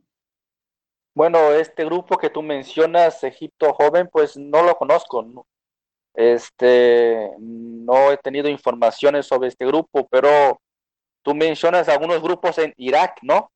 Como el grupo del ex, del expresidente eh, Maliki. Sí, conozco un Irak que era el Movimiento Nacional Patriota, del que tuve contacto durante un, un tiempo, intercambié correos con su sede en algún momento, pero nada más. Sí, en, de hecho, en Irak tenía un partido que se llama eh, Dawa, el partido chiita Dawa, que tenía muchos vínculos con Irán. De hecho, este partido intentó asesinar a, a Saddam Hussein en un en un par de ocasiones, pero nunca lo han podido. Y este grupo tenía un, un, interesante proyecto geopolítico de unificar los dos países, Irán e Irak, pues entiende que Irak es una parte del Irán histórico, que su nombre verdadero era Jabarbarán, y cree que Irak es una entidad política artificial creada por los ingleses en la en la coyuntura geopolítica del Tratado Sykes-Picot-Sazonov entre Inglaterra y Francia en la época de la, de la Primera Guerra Mundial. O sea, muchos grupos nacionalistas chiitas en Irak quieren la unificación con Irán, pues consideran ser partes del Irán histórico. Ahí están muchos santuarios sagrados, Karbala, Najaf, eh, y muchas ciudades importantes para Irán ancestral como la ancestral capital sasánida de Irán, Basra, son ciudades importantes para Irán. Son regiones de mucha relevancia histórica y cultural para Irán. Y yo me imagino que este atentado contra Soleimani y la sangre mezclada de los mártires de Irak y de Irán pavimentarán el camino para que estos dos países actuales pronto sean solo un Estado-nación. Comprendo. Sí, yo también no lo pude comentar en el momento en el que hablamos de la figura de Soleimani, pero yo, yo la admiro bastante. Desafortunadamente yo les conocí antes de su asesinato, al que yo considero como un acto totalmente despreciable por parte de los Estados Unidos. Pero sí, lo poco que he leído de su figura me parece realmente admirable, todo lo que hizo por, por el pueblo de Irán, sus inicios, sus orígenes, hasta dónde llegó y con qué intenciones, me parece bastante admirable, sí. Sí, sí, lastimosamente el gobierno mexicano en su, en su afán por mantenerse neutral y resultar totalmente tibio ante situaciones como esas jamás se postuló o jamás dijo, jamás comunicó ninguna idea en contra de, del asesinato. Sí, pues eh, Manuel López Obrador y Marcelo Ebrard tenían que tener una posición firme y estar con Irán en estos momentos difíciles, ¿no? Pero lamentablemente no se hizo.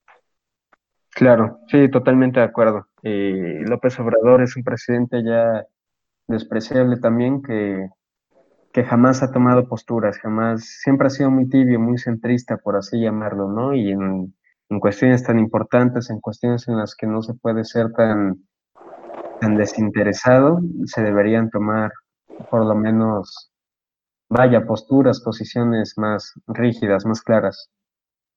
Sí, claro. Sí. Claro. Sí. Tú, Leandro, ¿cómo, ¿cómo fue la reacción de Argentina ante la situación que se dio en enero? Yo, yo desconozco eh, acerca de la política argentina en general y me gustaría saber si tienes alguna información sobre cómo se reaccionó oficialmente ante los sucesos. Bueno, en primer lugar, este, con el tema de México, recuerdo que Macio me mostró en su momento una reacción de un grupo que festejó, que festejó la muerte del general Soleimani, creo que es un grupo de tendencia neonazi, no me acuerdo si era el, grupo Sinergia o cual, eh, donde supuestamente a Soleimani de, de tener vínculos con el narcotráfico en México, lo cual es bastante gracioso sabiendo que el gobierno de Evo Morales en Bolivia firmó un acuerdo con colaborar justamente combatir el narcotráfico, o al menos el narcotráfico. Y el gobierno de Argentina realmente tuvo una, una acción bastante, bastante tibia, y bueno, realmente no era de esperar otra cosa, hasta bien de, de que el último gobierno de Cristina Fernández de Kirchner, cuando intentó armar un, memorándum de entendimiento con Irán, eh, prácticamente le hicieron un golpe de Estado. Y bueno, y ahora Alberto Fernández su primer viaje lo tuvo hacia, hacia la integracionista, al Estado de Israel.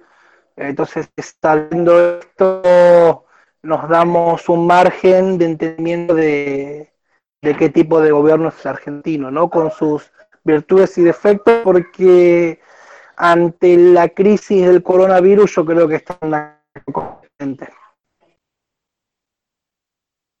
Claro, sí, entiendo. Aquí en México, como mencionabas, me parece que ese comunicado por parte de un grupo neonazi y tal se dio por parte de la Unión Nacional Sinarquista, y bueno, eh, desafortunadamente yo como tercerposicionista mexicano he tenido conflicto también con ellos. En algún momento yo milité en sus filas y me salí. Eh, duró poco menos de un año mi militancia dentro. Vi ese comunicado que soltaron a través de Facebook y el problema con ellos es que son católicos, ¿no? Son enferversidos, son muy, muy extremistas y en una total ignorancia, en un total desinterés hacia la política, hacia las cuestiones espirituales y religiosas buscan tachar a todo aquello que sea ajeno al catolicismo como algo malo, ¿no? Creo que realmente es esa clase de gente que piensa que el Islam, em, vaya, que todos los musulmanes practican la misma corriente o la misma doctrina, no, no encuentran diferencias entre el suní y entre el chi y, y, comprenden que simplemente son malos porque son católicos, porque no son católicos, perdón, así lo entienden ellos. Entonces sí, desafortunadamente esa ignorancia eh, se encuentra en estos grupos de tercera posición muy vagos. Y también me gustaría hablar de esa misma cuestión. En algún momento yo llegué a comentar, tuve la oportunidad de hablarlo dentro de un círculo de estudio con unos camaradas, que me parecía a mí que los gobiernos neoliberales europeos, que como bien decían al principio del programa, han tratado de manchar la imagen del Islam y lo han intentado usar como un chivo expiatorio, ¿no? Cuando se dieron estos eventos de de terrorismo, por así llamarlo, dentro de Europa. Cuando a mí me parece realmente que el problema no es el Islam, sino que es más bien un modo de encubrirlo, un modo de mentir, un modo de manchar la imagen con meros intereses ya de por sí de, eh, despreciables. ¿Qué, ¿Qué opinión tienen sobre esta cuestión que se da, de manchar la imagen con estos intereses y todo lo que se ha dado, ¿no? De grupos supremacistas diciendo que el Islam es malo, de grupos supremacistas diciendo que los musulmanes deberían ser expulsados de Europa. ¿Qué, qué opinan?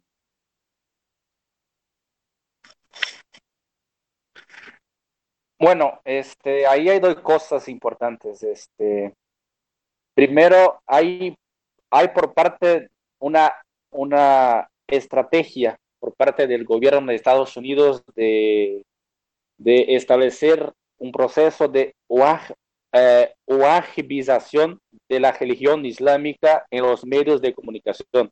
Es decir, tratar a todos los, los islámicos eh, eh, como si fueran cerdos wahabistas, y esto no es verdad.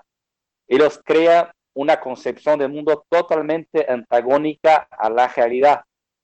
Es decir, eh, intentan eh, penetrar en las, en las mentalidades la idea de que el islamismo es como es Arabia Saudita, como es Emiratos Árabes, como es Qatar, estos, e, estos gobiernos más ultraconservadores, pero pero, pero del punto mal del Islam, que no son el verdadero sentido de la religión islámica. Pero hay otra parte importante que en, en Europa hay que mucha gente dice que existe un plan Kalergi que fue elaborado por la élite globalista en 23 para erradicar el concepto de Europa. Hay dos tendencias en, la, en las políticas internacionales que chocan. Esta estrategia del gobierno de Estados Unidos de demonizar el Islam y las, y, las naciones europeas intentando eh, intentando eh, rescatar eh, sus, sus almas colectivas en contra de la en contra de los intereses intereses globalistas de erradicar el concepto de nación en el continente europeo.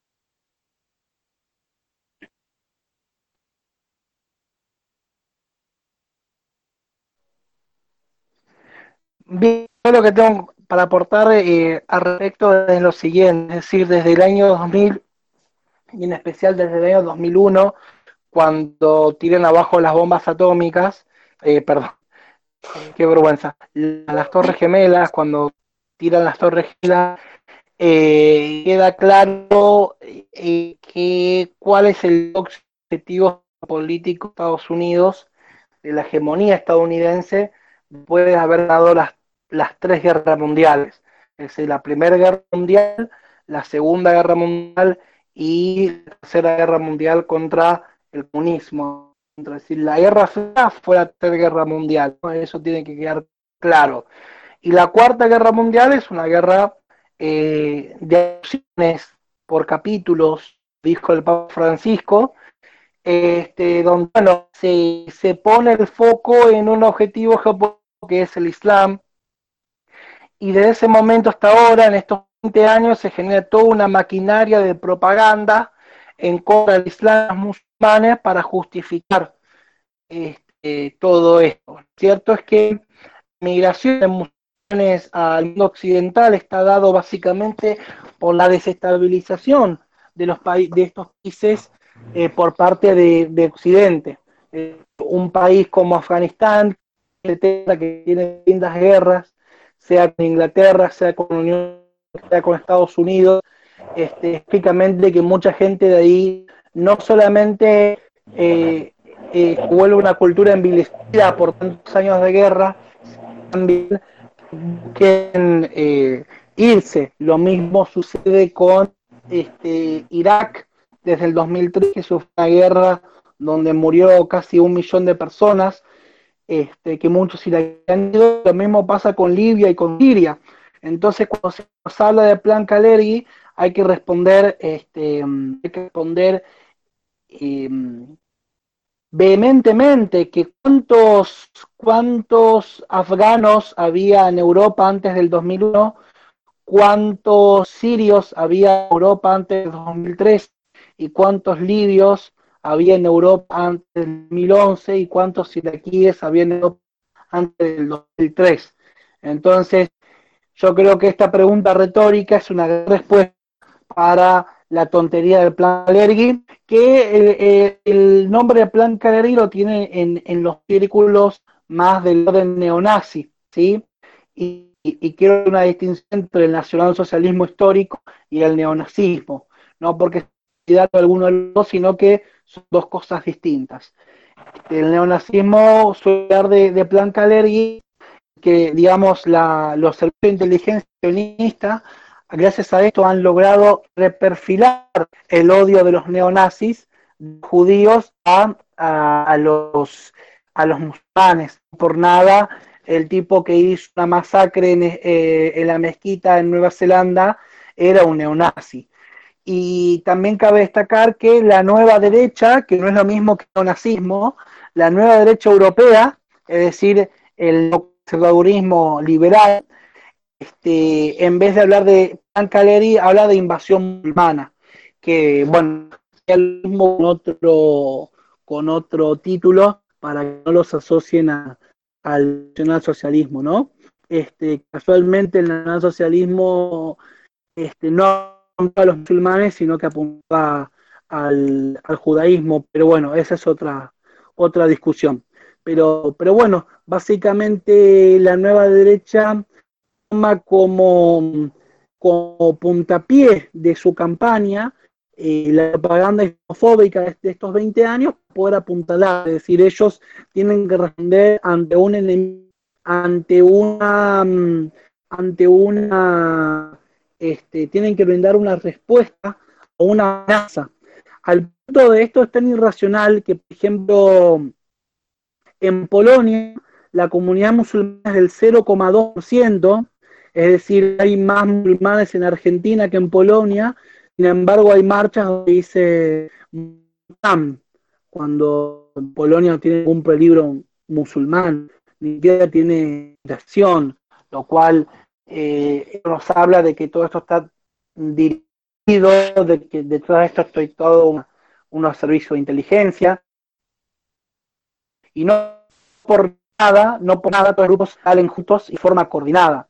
Por ejemplo, en España tiene su en Argentina que es dos, que tiene el mismo discurso, ¿no? Es decir, antifeminista, musulmán, inmigrante, que el tema del feminismo es otro problema, pero el antifeminismo tiene ciertas características que también están digitadas y que también tienen un proyecto.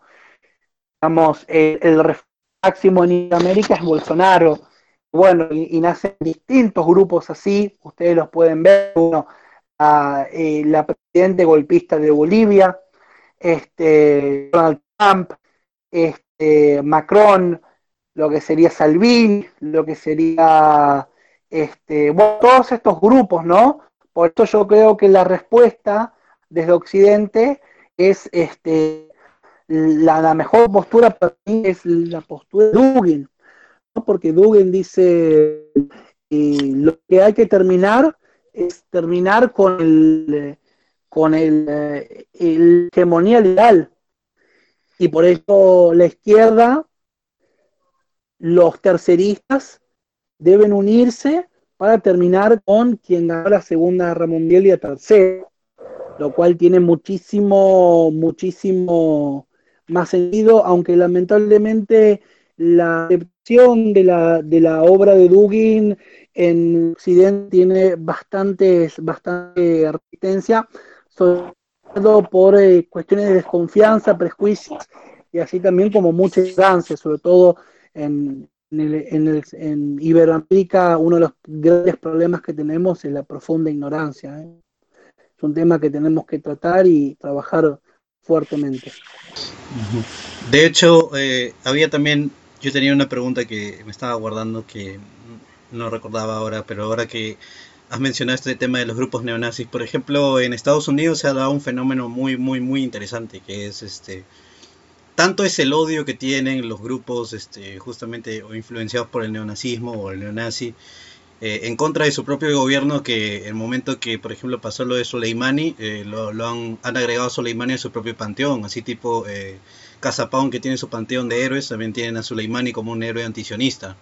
Eh, me parece también que es interesante que estos grupos utilizan ahora este concepto que no, no, no sé, no estoy seguro si nació el, de parte del régimen de los ayatolá, pero el concepto de el gran Satanás. Y ellos mismos dicen, nosotros vivimos en el, las entrañas del gran Satanás y, y, este, si algún día, no sé, Irán quiere apoyarnos, nosotros felices, nosotros este, daremos nuestra vida para acabar con, el gran Satanás. Entonces no estoy seguro si este concepto viene de, del régimen de los ayatolá o es anterior a, al de ellos, ¿no? O sea... Eh, el, el, concepto de gran Satanás de Khomeini, pero bueno, Casa Pound eh, no, es el mismo que el post neonazis White Power de, de, Estados Unidos y Europa. Es decir, Casa Pound es un, es un grupo que nada intelectual que ha, que ha digamos, este, eh, digamos, hecho algunas bastante interesantes y realmente ha madurado muchísimo en sus concepciones. O Casa Pound es otra cosa. Sí, sí, eso también me parece a mí, porque, o sea, eh, de su lado intelectual me parece bien eh, paupérrimo.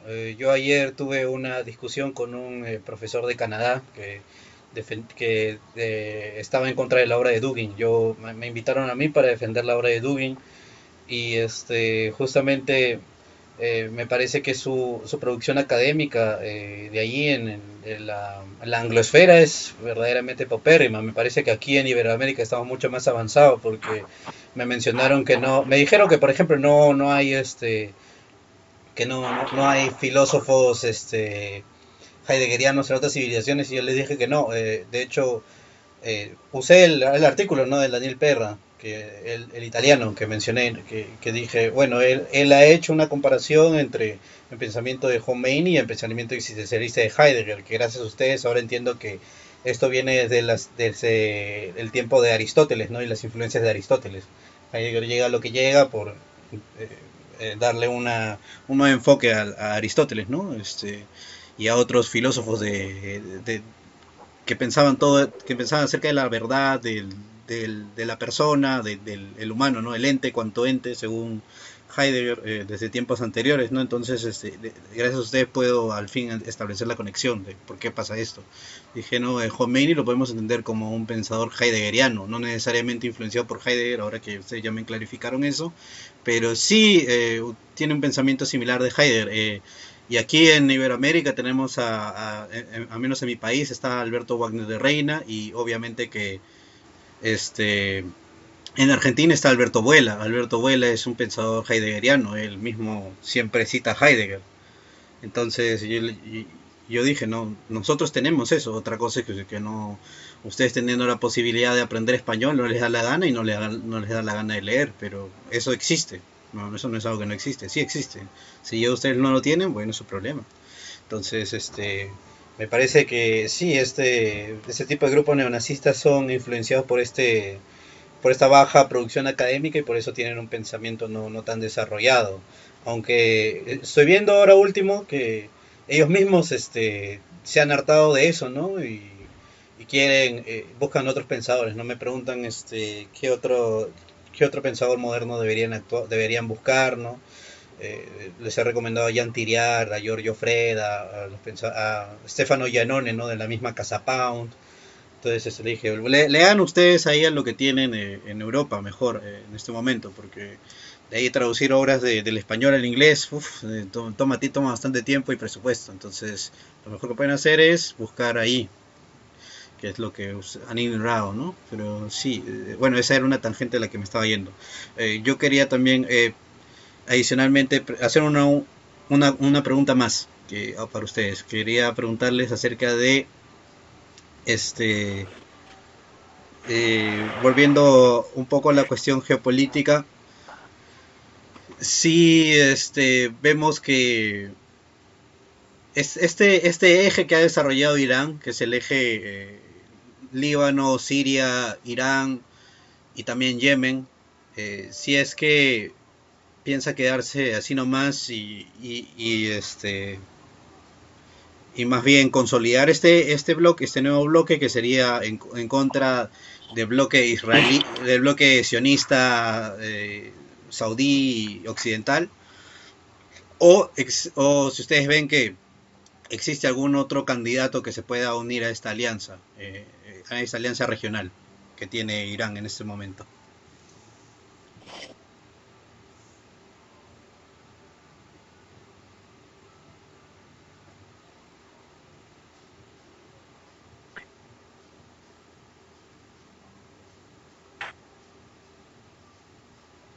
Marcio, quería preguntar, eh, ¿conoces eh, algún otro posible candidato para este bloque?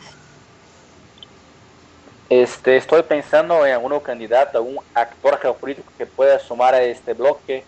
Este, pensé en Japón porque hace poco tiempo tuvo pleitos con Estados Unidos, pero el problema con Japón, este, Estados Unidos le, le proviene su, su paraguas nuclear entre China, o sea, no creo que Japón se cambie de, bloque solo por un pleito que ha tenido con los gringos. O sea, yo creo que ahorita nosotros estamos teniendo un, un reordenamiento geopolítico saliendo de la unipolaridad de Estados Unidos y adentrando a, a un mundo tripolar entre Estados Unidos, Rusia y China.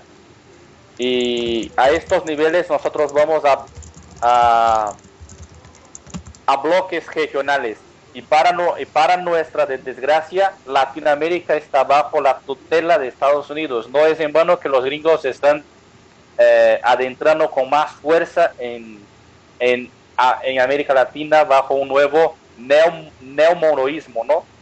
Eh, la ascensión de, de la ascensión de Bolsonaro en Brasil es un ejemplo de esto, ¿no?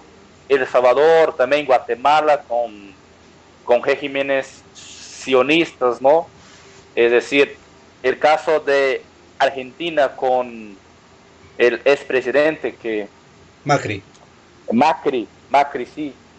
Pero el caso de Irán, este, Irán es un fuerte actor geopolítico que tiene que unirse con China y con Rusia para que puedan romper de una vez por todas la unipolaridad neoliberal que ha regido Estados Unidos desde la caída del bloque soviético hasta más o menos esta parte del mundo que estamos viviendo, ¿no? O sea, Irán tiene que estrechar vínculos con Putin y con el mandarín de China para que podamos pavimentar el camino para un mundo tripolar o, o quizá eh, multipolar con la ascensión de Irán y de India.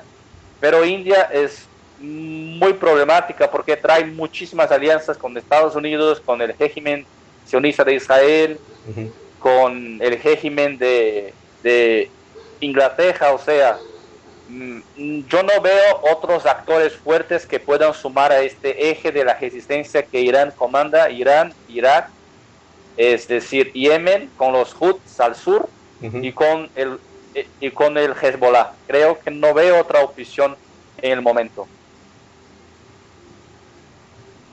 Okay. Está bien. Eh, está Norcorea, pero pero en Norcorea está muy muy aislada, yo yo veo.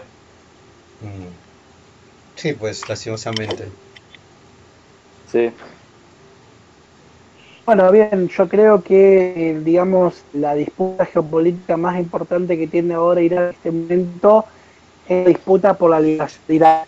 Es decir, este, yo creo que, eh, digamos, el puntapié después de la, de la, de la muerte de Soleimani es que, bueno, las paz en Estados Unidos, en Irak son ilegales y creo que Carlas sería este, eh, hoy por hoy el objetivo más importante para consolidar el eje de la resistencia entre Irán, Siria, el, Hezbollah y, Yemen.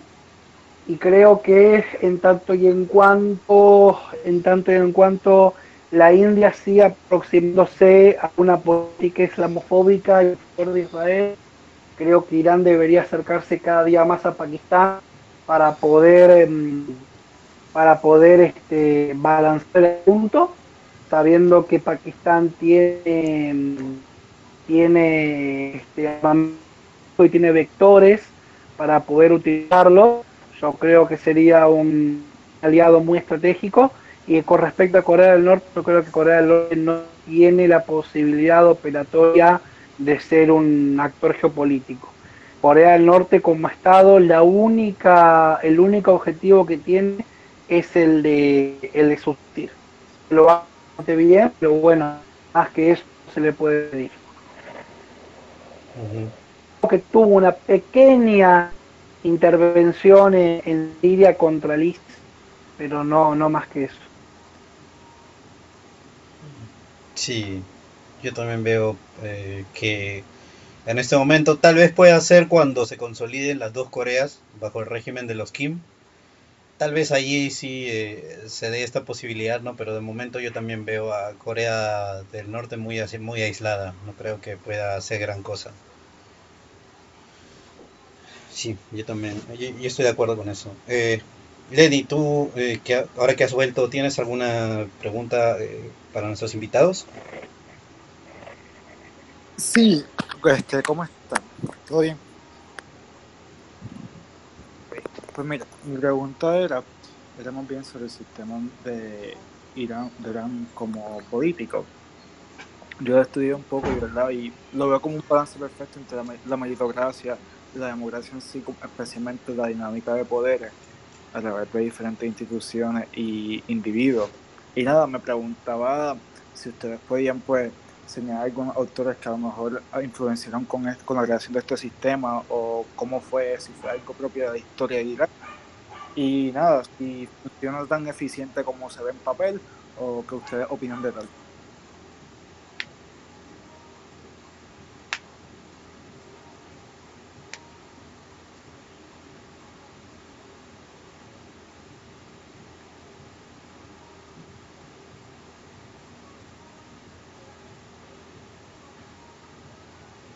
Bueno,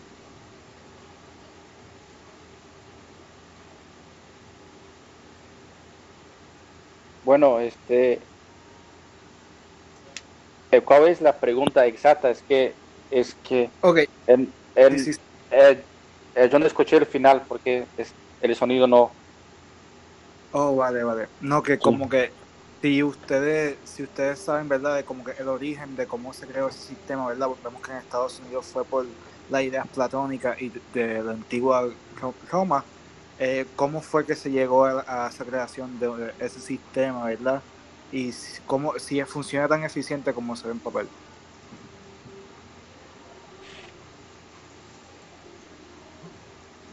O sea, básicamente, ¿en qué autores se basó el sistema, el sistema actual que tiene Irán, la República Chiita de Irán, para...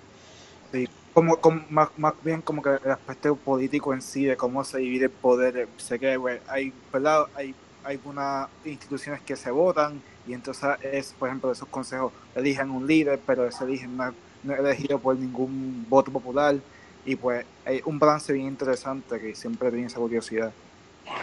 Sí, bueno, este tiene el líder supremo que tiene las responsabilidades de establecer el, el, eh, la defensa y la, y la política externa.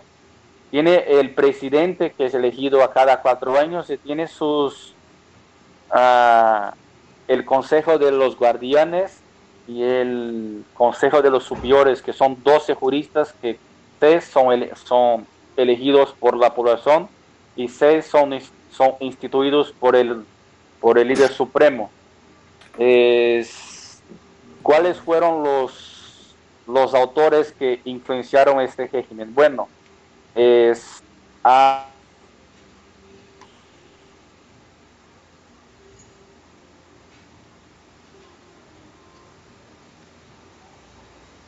inicio en la ascensión de la, de la dinastía Pahlaví, tuvieron algunos autores importantes de la concepción pan-iraní que, que más o menos son la esencia iraní ah, de la visión de Codriano, que se destaca un autor que estableció un libro eh, altamente proteccionista. Su nombre es Mahmoud Afshar y Azadi y el otro es un nombre muy raro que ahorita no me recuerdo, pero estos dos autores nacionalistas fueron leídos totalmente por el im- imán Khomeini que eh, se basó precisamente en una estrategia de gobierno proteccionista para que Irán jamás pudiera sufrir lo que ha sufrido el régimen nacionalista del profesor Mossadegh, que aunque ha- haya tenido eh, muchas virtudes, fue muy ingenuo de no dejar el parlamento y, y no defender la soberanía nacional ante, el- ante las, las operaciones de Ajax que, que produjeron el golpe de Estado, ¿no? Entonces, estos dos autores fueron, fueron muy importantes en la construcción del gobierno, pro- del gobierno altamente eh, proteccionista de la República Chiita de Irán.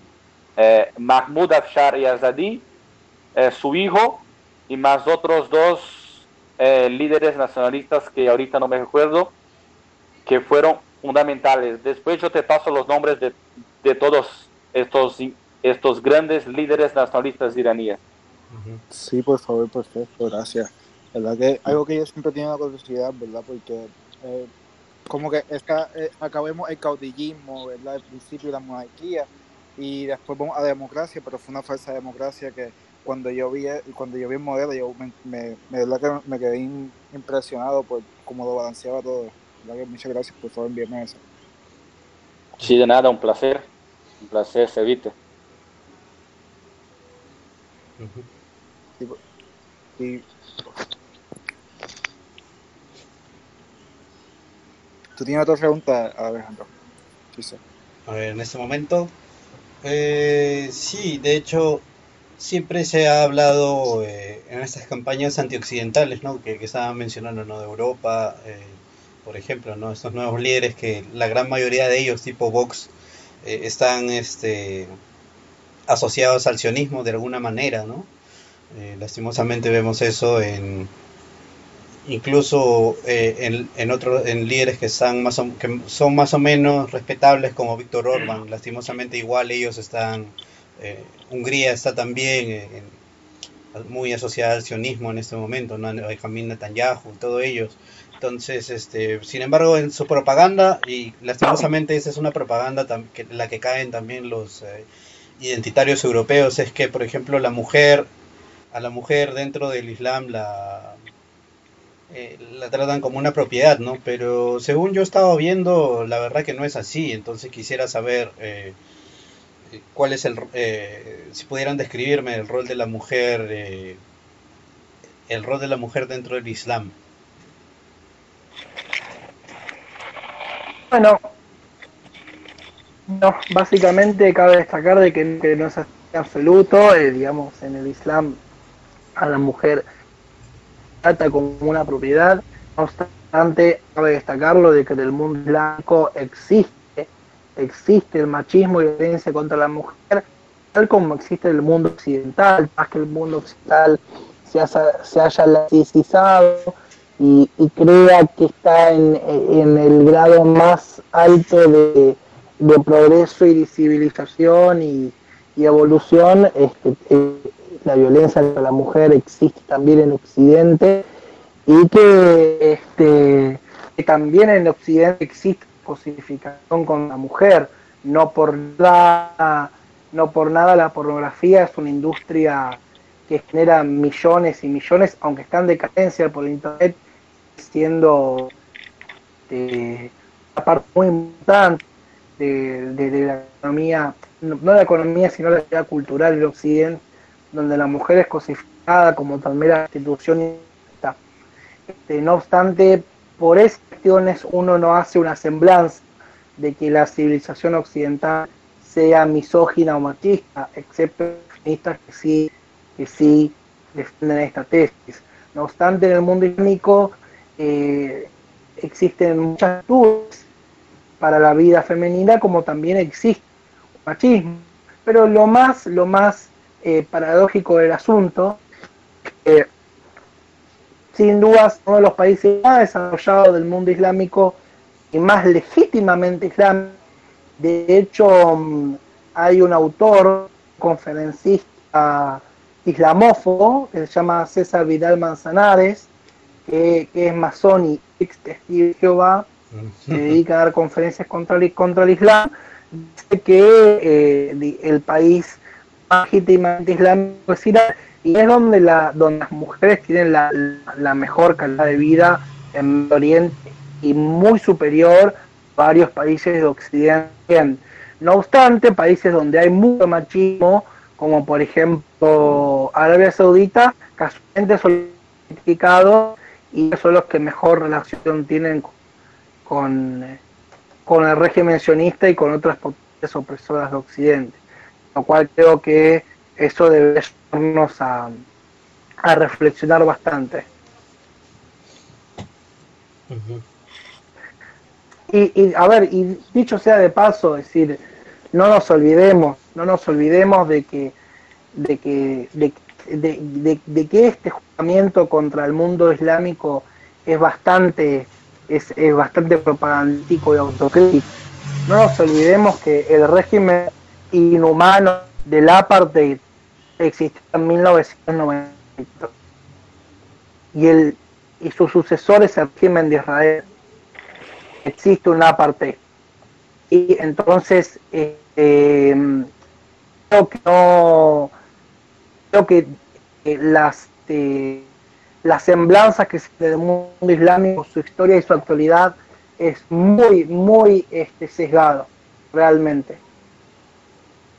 Claro de que, de que existen lugares en Occidente donde por una misma pena a un hombre y a una mujer le dan, le dan eh, condenas distintas, es decir, hay lugares en, en Occidente donde ya existe lo contrario, ya existe una opresión directamente contra el hombre, donde el hombre puede ser acusado de violación y ser eh, prisionado sin, sin prueba, como pasa en España o en Suecia.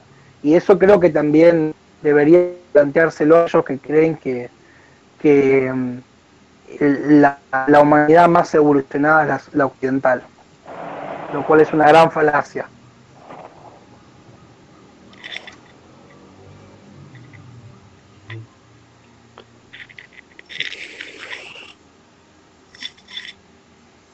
De otra duda, una última duda que yo tengo eh, para pasar de ahí a mis compañeros es este que eh, me parece que fue, no, no, sé en qué siglo fue, pero eh, el, pero esto, esto también es algo más histórico que ustedes deben conocer mucho mejor que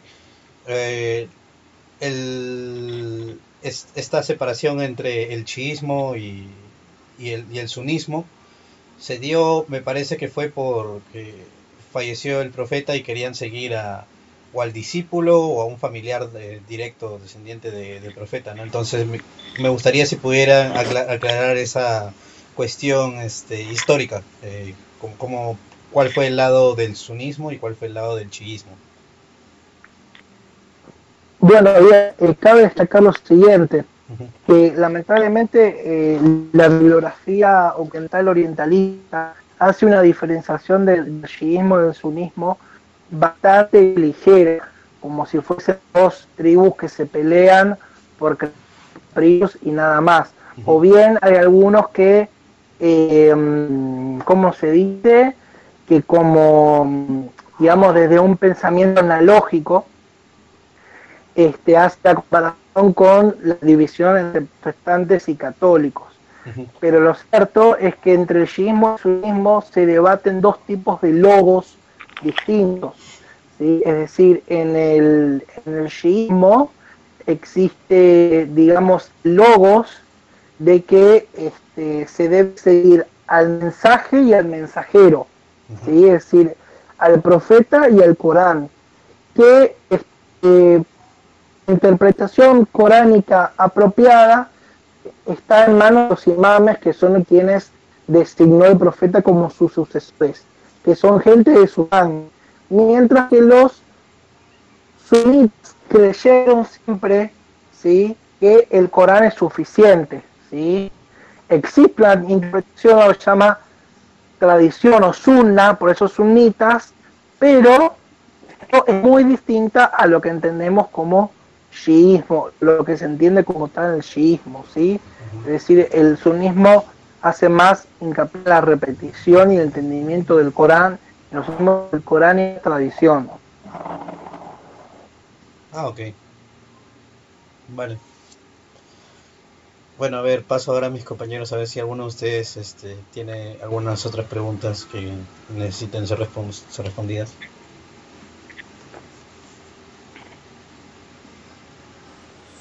Bueno, yo tengo una pregunta. ¿Qué ustedes piensan sobre Baath, y, y su rol también como, como líder, el líder en la comunidad internacional?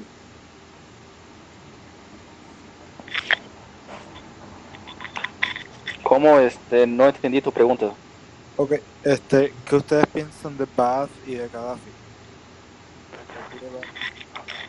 Ah, de Gaddafi. Y del partido Bad, dice el partido Bad. Ah, bueno, este. Eh, Gaddafi fue un. Aunque ha tenido ciertos, ciertos problemas, pero en lo general, este fue un buen estadista.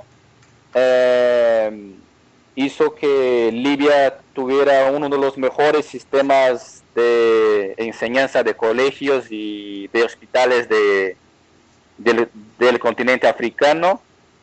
Este fue el único gobernante del país que pudo unificar el país en sus diferentes tribus, este, estamentos sociales, porque Libia es un país muy de, de ancestrales clanes que todavía tiene sus tradiciones ancestrales y cada fue el único que pudo unificar el país en una unicidad, por así decirlo.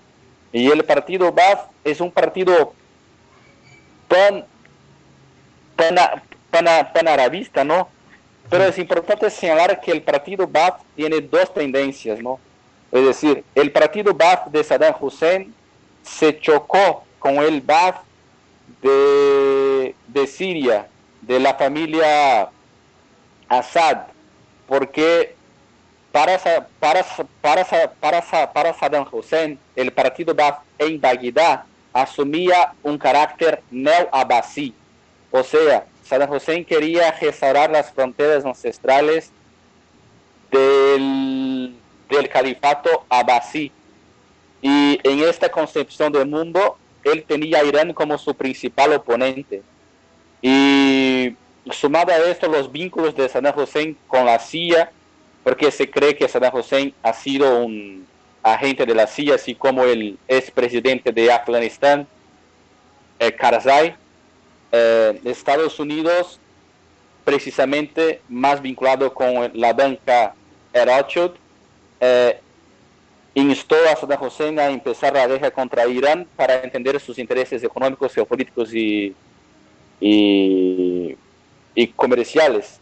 Pero el partido Baath en sí tiene dos tendencias. Una es antagónica a los intereses sionistas, que es el de Siria, mientras que la parte de Irak, comandada por Saddam Hussein y por su tío, y fue su principal ideólogo, estaban vinculados con la política sionista y de Estados Unidos. O sea, hay dos, hay dos divisiones y tendencias en el Baath. Una es antiglobalista y la otra está vinculada con los intereses externos. Es importante establecer, las diferencias entre estas dos partes.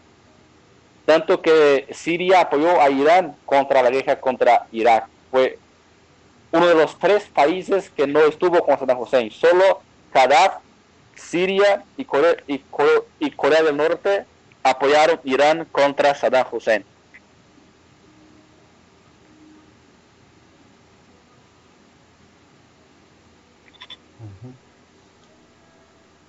De mi parte, perfecto. Todo lo que dijo Ignacio, una para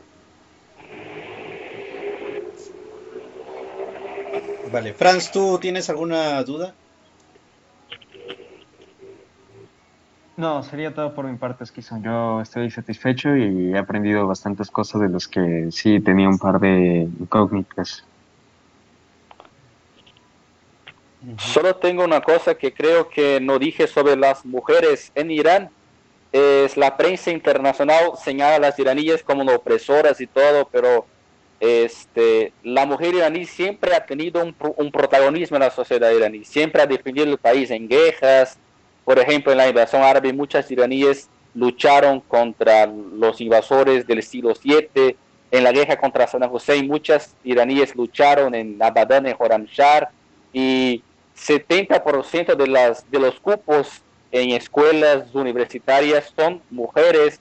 Muchas mujeres son eh, son emprendedoras, tiene taxis, empresas, o sea, la mujer iraní es una mujer como viven en muchos casos mejores que muchas familias de países de como en África, o sea, uh, la prensa internacional trae una idea muy antagónica a lo que sucede en las familias iraníes, que la mujer tiene un cierto protagonismo que los medios internacionales masivos de comunicación siempre han tratado de ocultar.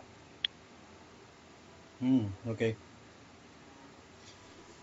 Lenny, ¿a ti te queda una última duda para resolver o de momento sería todo también? No, eso es todo. Muchas gracias. Bueno, yo también, eh, de mi parte también yo ya no tengo eh, alguna otra duda que resolver. Eh, si no, en todo caso, si generamos dudas, podemos tener tal vez un segundo programa de, para conversar más acerca de ello. Y a ver, de, del lado de nuestra audiencia, a ver si es que han, se ha levantado una pregunta. Ah, sí, hay una, de Armando Castillo. Dice, ¿cómo ven ustedes el futuro de Irán entre esta crisis económica y la guerra en Siria y reportes de protestas? Bueno, yo creo que Irán está ante una, un grandísimo desafío, sobre todo por el coronavirus y la cuestión económica. Creo que los muchas son casi 2.000 personas que han muerto. Eh, pero bueno, realmente mm, creo que si Irán pudo superar la, la crisis de la guerra Irak, podrá superar también eso. Y bueno, con el nuevo gobierno, el gobierno de, de Hassan Rouhani ya está bastante, bastante desgastado y creo que con un nuevo gobierno este, podrá superar esta prueba también muy difícil. Ok. Eh, espero, Armando, que eso haya respondido a tu pregunta. Yo, de mi parte, también no me queda nada más que agradecer a ustedes por su tiempo, también por la posibilidad de, po- de poder al fin conversar. Y esperemos este, que a nuestra audiencia les haya gustado también esta participación. Eh, muchas gracias a ambos por venir. Gracias por Muchísimas- todo. Placer estar con ustedes y bueno, saludos cordiales a todos. Ujú. Muchísimas gracias a todos ustedes, a la audiencia, un saludo cordial, a todos y cada uno de ustedes, para que nos escuchando, y que Dios los bendiga, y nos estamos, estamos contactando, estoy, al, estoy al servicio de ustedes, a las mis redes sociales, Facebook, Instagram, Twitter, es eh, Bracamontelea 15, Bracamontea 15, B con B. Sí, voy a dejar eh, sus redes ahí para, o su, Twitter, ¿no? Para que los, los contacten a, eh, a través de allí en la descripción del video, así que no, no se preocupen por ello. Eh, adicionalmente, a ver, para el próximo lunes no tenemos tema todavía, eso lo vamos a decidir dura- durante la semana, pero espere- pero probablemente sea un programa en donde solamente estemos el panel de